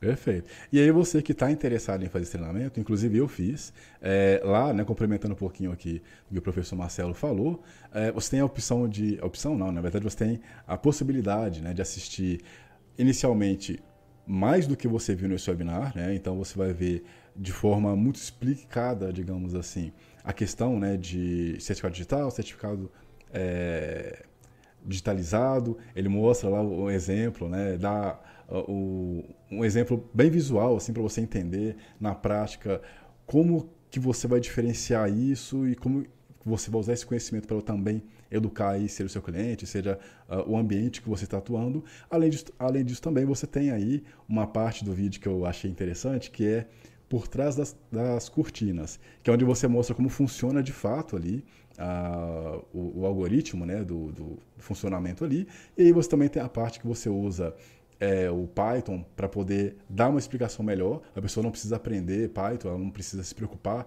em aprender desenvolvimento. Ela vai entender muito na prática todo esse funcionamento. Uh, também tem hands-ons ali, vários hands-ons, na, na, verdade. É, enfim, tem a parte de debrução também ali, ANS, é, tem uma demo ali também uh, de chades. Enfim, eu acho que é um treinamento aí que vai te ajudar bastante, né? É, ainda mais com o profissional que você acabou de perceber aqui nesse webinar, que com uma pergunta ele vai e explica um monte de outras coisas. É um conhecimento geral aqui, é uma biblioteca humana. Enfim. É, Nage, uh, eu tô até com uma musiquinha de fundo aqui para deixar o webinar maravilhoso.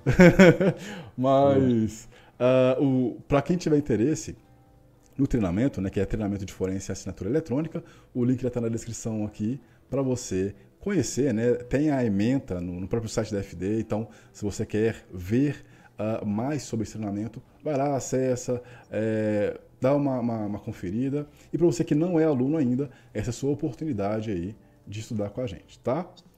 Uh, tem uma pergunta aqui do Júnior Andrade. Ele faz uma pergunta interessante ali, ó. É, IAS na área de assinatura, alguma dica para observar? É uma pergunta realmente interessante. Você acha que tem? É, eu, eu acredito que assim, nós temos uma questão no IA que me preocupa muito em relação à assinatura digitalizada, né? Que é essa análise da inteligência artificial em, em ver quais são os padrões que a pessoa está acostumada a assinar um documento e imitar isso para dificultar a vida do perito que vai fazer a, a perícia em assinatura digitalizada. E aí nós estamos falando do perito grafotécnico, né? Boa. Isso é um grande ponto.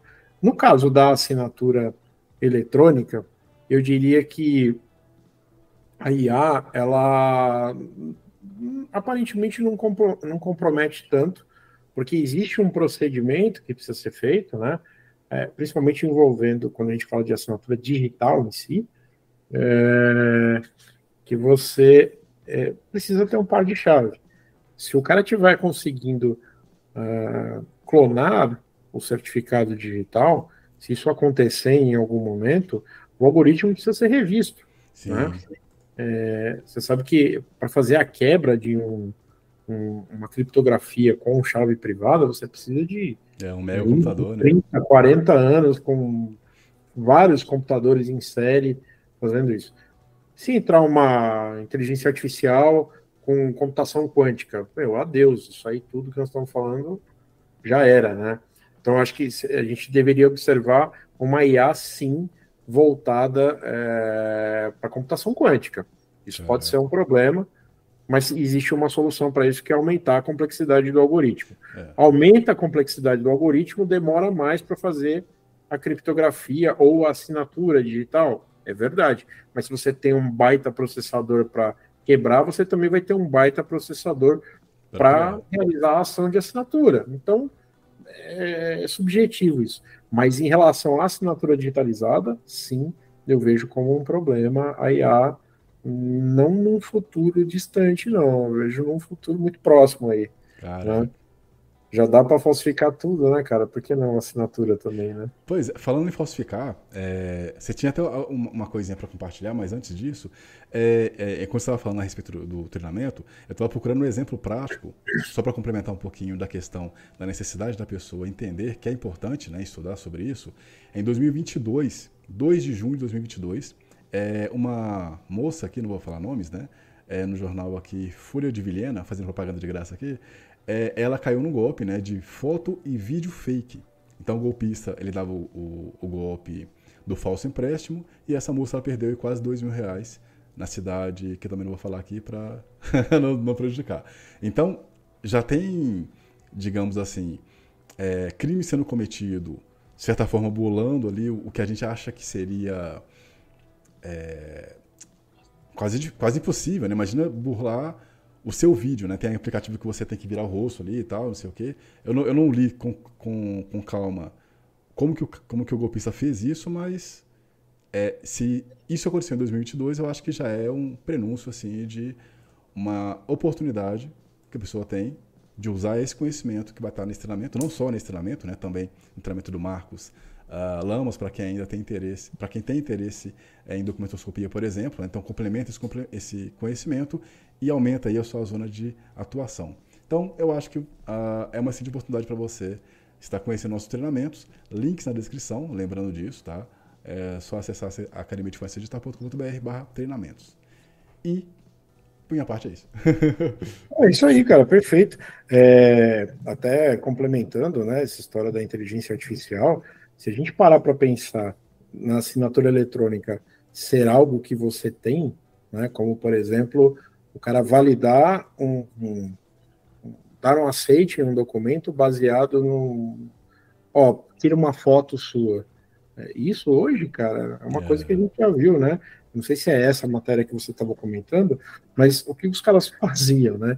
Eles imprimiam várias fotos de pessoas, colava num boneco para o boneco Puts. fazer esse giro aqui e mostrar a foto, né? de tal maneira que quando o cara pegasse um celular, por exemplo, para é, Entrou nesses sites de empréstimo aí que fala, ó, tira uma foto do seu RG. Os caras tinham um RG falso. Nossa. Agora, tira uma foto é, sua, uma selfie segurando o documento. Os caras punham o boneco com a, o RG falso e o rosto da pessoa impressa e Caraca. mexia o celular para dar essa visão.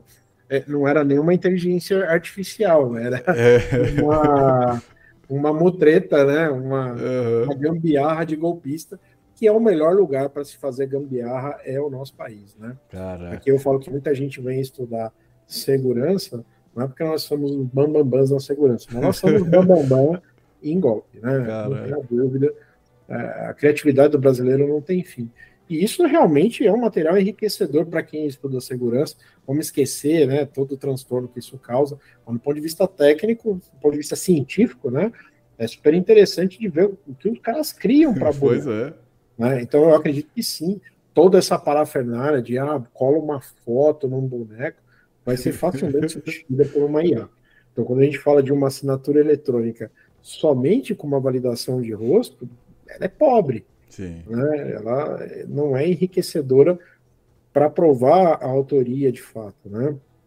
É muito difícil a gente provar a autoria se não for por algum único meio que a lei hoje diz que é garantido não repúdio, que é o quê? Certificado digital, assinatura digital. Né? Eu queria mostrar, só para a gente finalizar, sim, de repente sim. fazer um resumão de tudo que a gente Perfeito. falou aqui, Perfeito. mostrando três documentos aí, né? Perfeito. Se você me permitir Pode aí, ficar à vontade. compartilhar a tela. Pode ficar à vontade. É, eu vou compartilhar aqui. Sim, senhor. É só, só aproveitando enquanto você compartilha, você falando sobre essa questão do, do cara ter usado boneco, eu comecei a pensar, é, não sei se isso já existe. Se a pessoa ela cria filtro com o rosto de alguém para cometer o golpe, entendeu? Tipo assim, no lugar do boneco, ele, ele usa um filtro. Mas é isso mesmo, é isso mesmo. A ideia é o pessoal começar a usar esse tipo de filtro, né? Uhum. E vão começar a gerar problema. Um reconhecimento por, imagina, olha, é, eu quero gravar uma foto sua ou um vídeo seu, uhum, com minha voz. quero que você fala, leia um texto dizendo eu, Marcelo, estou de acordo é. com o empréstimo realizado. Se o cara consegue fazer um fake da, da meu rosto, um fake da minha voz, é. se a validação para conseguir o empréstimo for só essas duas, é, foi feito o empréstimo? Foi. Só que tem que fazer uma soma, né? O dinheiro caiu na conta do Marcelo, caiu. A conta do Marcelo era a conta realmente que o Marcelo usava no dia a dia, ou era uma conta de laranja aberta em um banco digital só para o golpista receber a grana? Porque abrir uma conta no nome é. de uma é. pessoa hoje é a coisa mais fácil que tem, né? Eu vou no banco digital, falo que eu sou o Wesley. Ele falou: opa, você é o Wesley? Fechou o Wesley, tudo bem? É, você tem como me mandar um documento? Eu mando. Tá aqui, ó, uma foto do RG. Vou lá. É, pego no, no Paint a foto, edito e passa, cara. Eu tô com uma conta aberta. Entendeu? Boa. E se eu, se eu fizer entrar dinheiro nessa conta, opa, eu já consigo movimentar essa conta. Caraca. Então, olha só, o dinheiro foi feito para o Wesley, foi feito um pedido de empréstimo do Wesley, eu tenho o rosto do Wesley, eu tenho a voz do Wesley e eu tenho a conta do Wesley com o CPF dele. O é. banco vai lá e libera o dinheiro para essa sua conta digital. É. Ainda assim, eu pergunto: foi o Wesley que fez o empréstimo? Não. Não. Ele é vítima de uma situação. Então, a assinatura eletrônica, perdão, ela tem que ser muito bem elaborada e verificada para ter certeza de que a gente está falando com a pessoa é, realmente destinatária a esse empréstimo. Sim. Porque senão o banco vai ter que é, arcar com essas consequências. Assim, não só vai ficar com prejuízo, como vai acabar tendo que ressarcir a vítima ali se ela sofreu algum tipo de bolo, né? Exato. Algum constrangimento, algum bloqueio, até um dano moral aí. Isso não é minha praia, isso aí é a praia do advogado, né? Ele vai poder falar melhor. O operador do direito manja mais para falar com propriedade disso, né? Perfeito. Mas é, o que eu compartilho aqui com vocês rapidinho, né? Então, para falar sobre esse treinamento de forense em assinatura eletrônica que nós disponibilizamos, né? Eu sou professor aqui do treinamento. É, quem quiser saber um pouquinho mais sobre mim, por favor, me acrescenta aí no seu LinkedIn. Já está descrição. lá, Marcelo Nage, tudo junto, né? Tem lá o meu link aí, vai ser bem legal. É, então, o objetivo do curso é justamente falar sobre assinatura eletrônica. O foco aqui não é validar assinatura física ou a assinatura digitalizada, né? Como eu coloquei aqui para vocês, né? O, a, a importância da, do estudo disso é justamente o que eu comentei aqui nessa live sobre a quantidade de nomeações que estão ocorrendo nos tribunais é, para você ser perito digital ou assistente técnico, né, quando você é o perito do advogado, para falar sobre assinatura eletrônica, né, muita gente confundindo os conceitos, então esse curso vai te ajudar a atuar nesses mundos aí. É, para falar na prática, né, o que, que é assinatura digital, digitalizada e eletrônica, que eu tanto falei aqui durante essa live, eu resolvi trazer um documento aqui, que Boa. eu acho que é mais fácil. Peguei um laudo de exemplo aqui, eu, todo mundo sabe que eu atuo como perito judicial, então tem um laudo meu, é, um laudo sanitizado, né, só com para a gente entender aqui. Mas normalmente quando a gente faz um documento, né, com todo blá blá blá lá que a gente cria no nosso laudo, em algum lugar a gente assina esse laudo, né? Então, olha só, tá aqui, olha, última página. Aqui tem o perito Marcelo Nage assinando. Vamos lá. Baseado nisso, Wesley, isso é uma assinatura digitalizada, uma assinatura eletrônica ou uma assinatura digital? Uh, eu acho. É, clica, por favor, na. Parece que é uma foto ali e tenta arrastar. Ah, eu acho que, é, acho que é digital. É uma assinatura digitalizada. Mas uh, é, porque, é porque tá dando. É, ah, desculpa, né? É porque ele tá dando o texto, aí eu, aí eu não, não, não, tinha certeza, mas eu caí no golpe. É, mas veja só. É uma assinatura digitalizada. Provavelmente isso foi assinado no papel, Sim. escaneado, ou o documento inteiro. É isso mesmo, né? É tem uma assinatura digitalizada. Isso aqui não tem, não tem é, nenhum tipo de. É, o perito que conheça assinatura eletrônica, ele não é capaz de validar isso. Ele é capaz sim de validar se ele tem conhecimentos equivalentes de grafotecnia, de grafoscopia e de documentoscopia. Aí sim é um cara que pode também validar isso. Diferente dessa segunda situação, olha, o mesmo documento, tá vendo? Só que eu vou lá na última página agora, deixa eu clicar aqui para ir mais rápido, né? Boa. Conclusão, blá blá blá, tá aqui, olha. Isso aqui é uma assinatura eletrônica. Sim, e vou sim. dizer mais: é uma assinatura eletrônica que foi feita através de um certificado digital. Olha, quando eu cliquei na assinatura, sim. ele mostrou que esse documento foi assinatura válida, está aqui por qual certificado, tem as propriedades da assinatura, eu consigo mostrar o certificado do assinante, tem aqui os dados do certificado, né, todos os detalhes com qual algoritmo, qual foi o algoritmo de assinatura aplicado? Foi um SHA-256, o emissor do certificado, tem todos os dados, número de série, validade do certificado, né? a confiança desse certificado, a política utilizada, aspectos jurídicos, então tem todo um blá blá blá aqui é, que a gente poderia acessar por aqui também, né? Eu poderia vir aqui no painel de assinatura, olha, o Adobe Reader mostra isso, né? Aqui Sim. a assinatura em PDF especificamente mostra os dados da minha assinatura. Isso é uma assinatura eletrônica, é, especificamente com o uso de certificado digital. Está aqui uma assinatura válida. Vamos olhar o documento 3 agora. Olha, o mesmo documento, só que eu vou lá agora é, na conclusão do perito. Aqui eu tenho uma assinatura que até parecia ser uma assinatura digitalizada, né? Sim. Mas não é, olha, é uma assinatura eletrônica.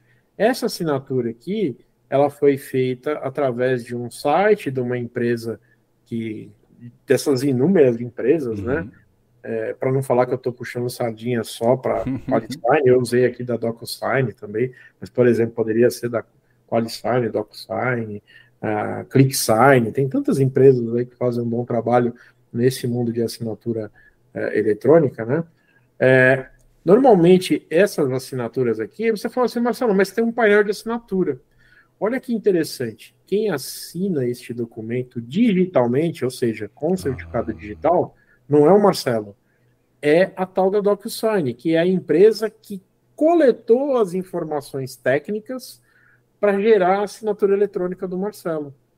Inclusive, olha, tem um protocolo aqui que eles geraram com os dados de quando essa assinatura foi coletada. Olha, eu fiz a assinatura nessa data, é, a validação utilizada foi através do meu e-mail, ou seja, eles mandaram algo para o meu e-mail para eu validar se era eu mesmo. É, pegaram qual era o IP que eu usei no momento em que eu assinei, a data e a hora, enfim, eles fazem todo um procedimento e aí cada empresa aumenta isso num nível maior, né? Pegando latitude e longitude, enfim, pedindo foto, pedindo é, voz, pode pedir o que quiserem aí. Um dado por si só na assinatura eletrônica pode não ser o suficiente, mas o conjunto dessas informações é que pode é, ajudar aí o, o perito a validar, ou pelo menos apresentar ao juiz todas as informações técnicas para que o juiz decida se quem assinou o documento foi realmente de perito, técnico, né? Alô, alô entender. Ah, alô, alô? Me ouvindo? Me ouvindo? Ah, é, tá robotizado? Deixa eu só confirmar aqui. Só um minutinho. É. Só um minutinho. Não, é aqui não. Bom, ah, conteúdo disponível a gente vai falar sobre a assinatura eletrônica, assinatura digital, assinatura digitalizada, você chaves, EGP, vamos falar sobre as leis, assinatura digital e eletrônica Brasil, os padrões, né? as partes, partes, que são PDF, né? Outros padrões aqui, o ADD, por exemplo, tá. Coisa que gente pode é, usar esse curso, inclusive uma programação para demonstrar como funciona. Marcelo? Alô, alô? Tá, tá, tá, tá picotando muito sua voz. Eu não consigo te entender, desculpa. É, Deixa eu ver se o pessoal aqui faz um comentário. Mas eu acho que isso aí, cara. Vou mostrar aqui também que a gente tem um e-book, né? Um, um e-book digital, tudo né?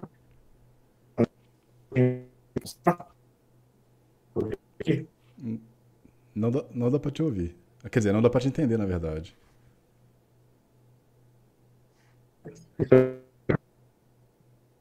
Vou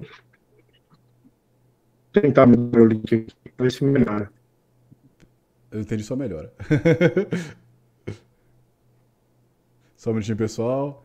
É, quando vocês ficam vendo minha barba aqui. Tô brincando. o, o Marcelo vai voltar daqui a pouco, ele, ele provavelmente está reiniciando o roteador. É, enquanto isso, eu gostaria de saber de vocês aí, né? O que vocês acharam, primeiro, desse webinar. Se vocês acharam que ele Uh, foi explicativo? O que vocês, uh, qual é a dúvida de vocês no geral? E se vocês sabiam das informações que foi explicado aqui, enfim, eu gostaria de ler de vocês aí o que vocês acharam, tá? Se puderem eh, escrever aí no chat enquanto isso.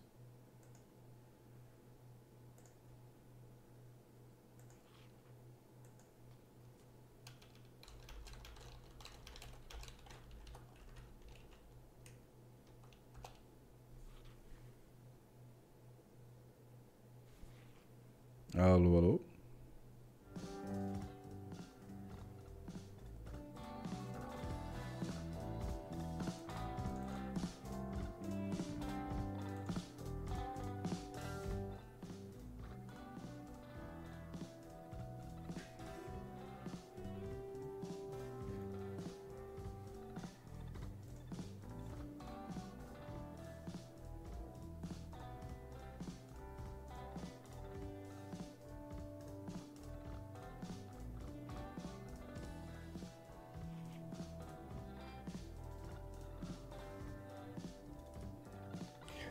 Júnior, o Marcelo Nage. Pera aí, eu só. Tem uma. Pera aí, canaliza uma assinatura no documento, um certificado, usado bom e velho Python. É, o Nage voltou aqui agora. Boa. Voltei? Voltou, boa, perfeito. é, se quiser. Agora tá perfeito. O, eu tinha perguntado pro pessoal aqui o que, que eles acharam, né? E se eles tinham alguma dúvida e tal. É, o Júnior tinha lançado uma pergunta aqui, primeiro disse muito legal, muito legal, e ele queria saber sobre a IA, né? Na verdade, eu acho que você até respondeu. Ele queria saber se uh, já existe alguma IA que analisa uma assinatura no documento ou um certificado, ou é usado o bom e velho Python? Olha, é, eu não vi nenhum caso de IA ainda fazendo algum tipo de, de fraude nesse, nesse sentido de assinatura eletrônica. O que eu vi foi esse golpe mesmo é, pura e simplesmente que os caras pegaram um boneco lá, né? pra fazer esse lance aí, que é meu, muito. muito é, os caras. É, realmente sacaneia de todas as maneiras. Mas eu acredito, cara, que é, vão surgir casos aí de. Que, que já existe inteligência artificial fazendo essa história de o rosto falso, né? A gente viu, é, se você procurar aí os vídeos dos presidentes dos Estados Unidos brigando um com o outro, né? É engraçadíssimo lá do Obama brigando lá. Ah, ele, ele corrigiu aqui. Ah, peraí, aí tem duas, tem duas coisas aqui. Uhum. A Maria Xavier. Gostaria de saber, por favor, se após nomeação temos assistência ref, é, referente à perícia. Peraí. Tá, tá um pouco sem vírgula. Assistência referente perícia assinatura digital. Eu não é, eu, eu acho que eu entendi. Ela, a Maria Xavier, né? Isso. Ela deve estar se referenciando ao seguinte: se eu me tornar aluno da AFD, né? É, o que a gente faz, na verdade, aqui é a gente se ajuda, né? É uma rede, acima de tudo, que é, tem essa preocupação em ajudar os colegas, quem já é aluno e quem participa desses grupos, né? Nós temos grupos lá no WhatsApp em que a gente acaba é, não só o professor ajudando, né, muitos, na verdade, eu acho que mais os colegas acabam ajudando. Sim. Quando eu vejo que as coisas acabam saindo do caminho, eu acabo complementando algo, mas a gente já tem uma rede de pessoas aí é, que são colaboradores, são até embaixadores aqui da Sim. Academia de Digital, que atuam de uma maneira brilhante, né?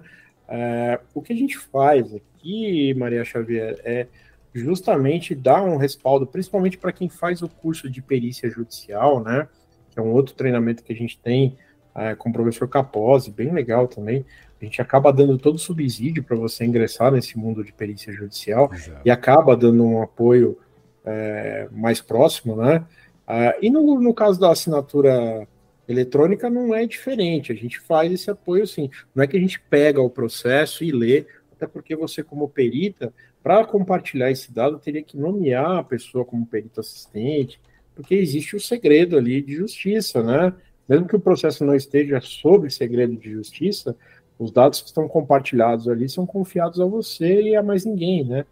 Então, é, o que a gente acaba é comentando do caso. Olha, eu estou com uma situação, com uma determinada instituição financeira que está me acontecendo isso, isso, isso, e eu estou com dúvida nessa situação. O que vocês recomendam? E a gente vai lá e interage nesse, nesse aspecto aí, tá? Então, isso existe bastante ajuda mesmo.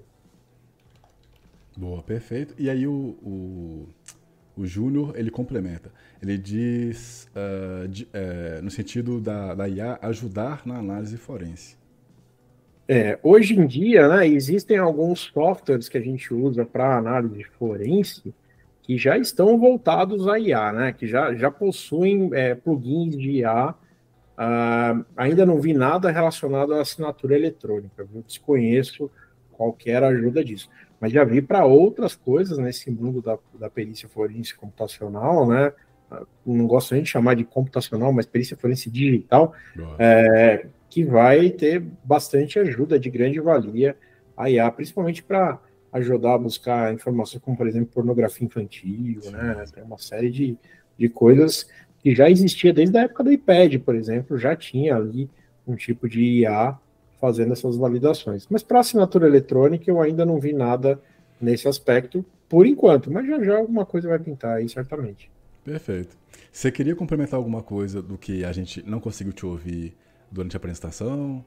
É, acho que no momento em que cortou, eu estava falando que justamente além do treinamento gravado, né, Isso. que a gente tem esse curso EAD, nós temos um grupo, uma comunidade, né, de cada treinamento, onde a gente faz justamente isso que a Maria Xavier perguntou, a gente se ajuda, né, a gente tenta ouvir ali eh, as dores dos colegas e compartilhar formas de resolver a questão, respeitando sempre o segredo de justiça, né, ah, e existe também um e-book, né, um material que a gente eh, distribui nesse curso para que os alunos possam ver a parte escrita de tudo isso que eu falo né, no curso, para que você possa usar, inclusive, para complementar os seus laudos. Imagina que você vai falar para um juiz sobre é, um litígio se uma determinada pessoa assinou ou não um documento. Mas antes você precisa explicar o que, é uma assinatura digital, que, que é uma assinatura digitalizada, o que, que é uma assinatura eletrônica, baseado em qual lei, baseado em qual normativa.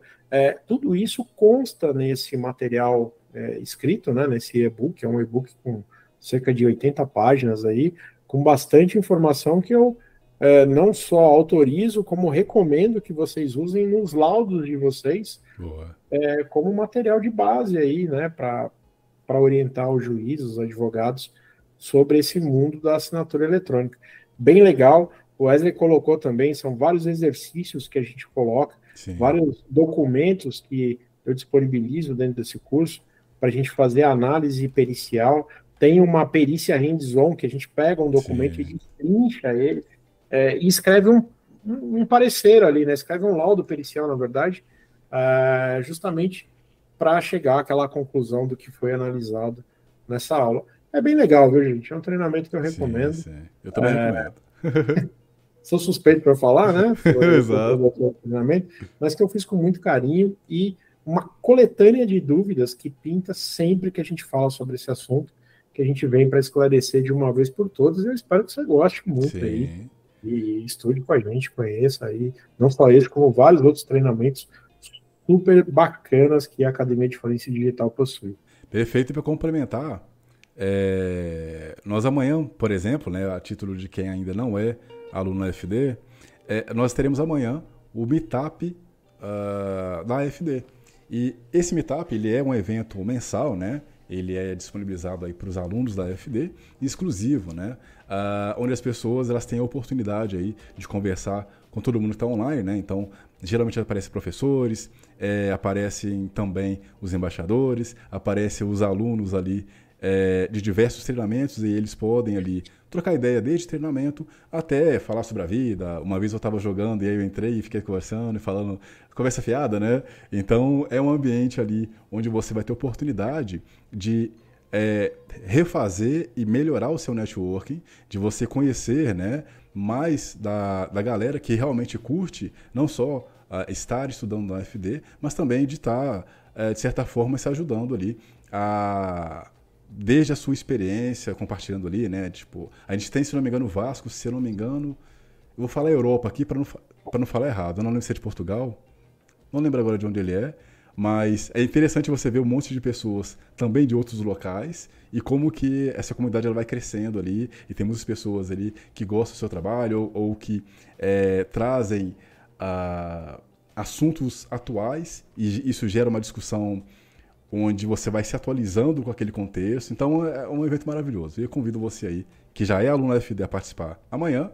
Ou se você não é aluno da FD, você está perdendo. então, seja aluno da FD. Ó, o Júnior Andrade, uh, não sei como é que tá seu tempo aí, Marcelo. É, não sei se você tá tranquilo. O Júnior Andrade, ele faz a. Deixa eu só ver essa pergunta aqui, peraí. É porque tem um coraçãozinho que atrapalha aqui ali, que o YouTube colocou. Já fiz o de. Ah, tá, ele tá falando sobre treinamento. Já fiz, já fiz o de perícia judicial e outros na FD. Agora tenho que começar na área de perícia e faturar para fazer os demais. Boa, garoto. Temos também treinamentos gratuitos, tá? Então, para você que quer um currículo de peso, uh, certificado de peso, na verdade, do seu currículo, é, temos, se eu não me engano, mais de 10 treinamentos gratuitos, cara. Inclusive grandes treinamentos também com profissionagem aqui. Então é uma excelente oportunidade para você que quer conhecer a metodologia da FD, para você que quer também fazer parte aí dessa comunidade que só cresce é, e que, cara, quer de fato mostrar para o mercado que você não está de brincadeira. Então, se junta a nós aí. Nádia, é isso aí. algo a complementar? Tá tranquilo? Pô, cara, perfeito. É, você colocou aí, explicou tudo com Obrigado. bastante detalhe. Obrigado. É, acho legal essa história das pessoas que, que já fez o treinamento aí, como Júnior, né, que fez treinamento aqui conosco de perícia judicial. Ah, espero que tenha gostado, né? Eu vi que você fez os treinamentos gratuitos também. Legal, eu acho que vale muito a pena. Eu digo muito para as pessoas Sim. que querem começar na área, façam os treinamentos gratuitos primeiro, porque não são treinamentos é, para vender curso, né? São treinamentos, a gente entrega conteúdo mesmo, Sim. é um negócio sério, Exato. é a, a veia que a a Academia de Forense Digital tem como comunidade mesmo. Nosso objetivo é disseminar conhecimento. Claro, é uma escola de negócio, a gente vive de negócio, isso. a gente vive de venda de curso, mas não é só isso que, que, que, faz o mundo girar, né, cara? A gente também tem que fazer a nossa parte na sociedade, e é por isso que a gente faz a entrega de conteúdo gratuito também. E, obviamente, que é, se você gosta e quer se, é, ser mais especialista na área, né? Nós temos uma gama de treinamentos aí que vai que está sendo muito legal, né? Eu acho que a Academia de Forense Digital está aí para isso, tanto na área de perícia forense quanto na área de cibersegurança. A gente tem explorado bastante esses conhecimentos aí, divulgando, discernindo o conhecimento Exatamente. com a população em geral, né? E, pô, a gente consegue atingir o Brasil inteiro, né? Isso é muito legal. Perfeito. O Cássio, complementando aqui, o Cássio perguntou qual o link. É, o link do treinamento do NAS está fixado aqui para quem está no YouTube. É, só aproveitando aqui, o André Marcelo, ele disse que só conseguiu acessar a live agora. É, vai ficar gravado no LinkedIn e também no nosso canal do YouTube. No LinkedIn eu fiz algumas alterações aqui no meu software de é, transmissão, né? Então eu acredito que ele não travou, apesar que eu vi que está com delay ainda e tal. Mas se tiver ruim para você assistir no LinkedIn, eu recomendo que você assista no YouTube, porque no YouTube é sempre perfeito, tá? E seja bem-vindo aí à família FD. Bom, uh... eu acho que é isso, Nádia. Talvez a pergunta do Cássio Holanda também é em relação aos links, o link do treinamento gratuito, né? É só acessar a ah, Academia sim, Diferença Digital com BR, lá tem uma abinha lá chamada treinamentos, Exatamente. você vai ver todos os treinamentos com os preços, é, sendo vários deles, né, de treinamentos gratuitos lá. Pode acessar. É só se cadastrar no treinamento, Exato. você vai receber, se você não tem ainda nenhum treinamento, você vai receber o teu usuário e senha do portal é, EAD, da Academia de Felicidade Digital, e já vai poder assistir o treinamento ali na hora, sem custo nenhum. Exatamente. Bem legal, né?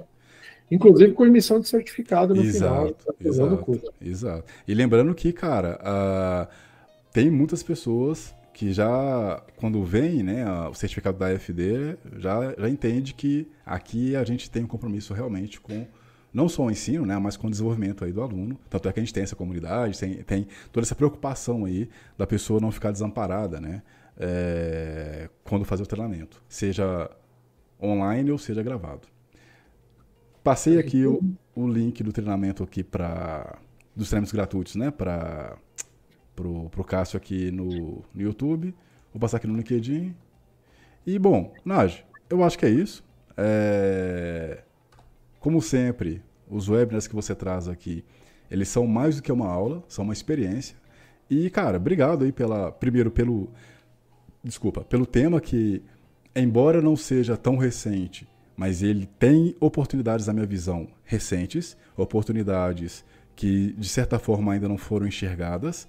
É, também serve para algo educacional, né? como Uh, eu percebi pessoas que já trabalham com tecnologia têm um pouco de dificuldade também de entender o que, que é um, um, uma assinatura eletrônica, assinatura é, digitalizada. É, então, eu acho que a gente sempre faz um papel importante aqui de nesses webinars trazer é, uma, de certa forma uma educação né, para a galera não precisar de perder tanto tempo gastando energia e assiste aqui de boa, usa isso como treinamento também uh, no, no, na sua empresa, enfim, e complementar a isso se você quer, eu tenho, certeza que você quer, é, se destacar no mercado, você quer é, beber água fresca, né? É, faz o treinamento aqui com o nosso professor Nage. Temos vários treinamentos aqui e em breve teremos mais novidades. Então é isso aí.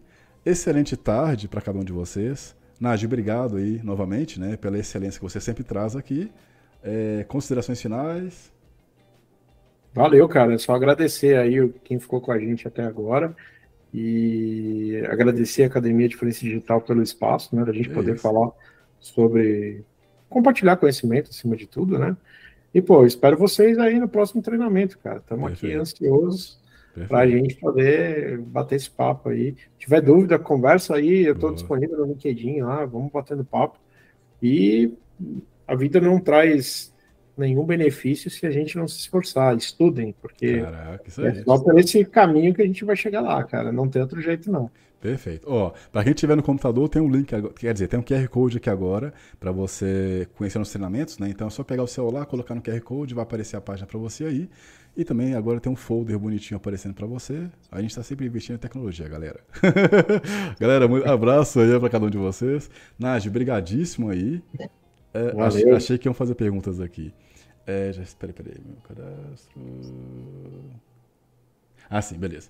É, então é isso. Obrigado, galera. Nádia, obrigadíssimo. Excelente tarde, noite ou manhã para quem estiver assistindo depois. E valeu. Valeu. Tchau, pessoal.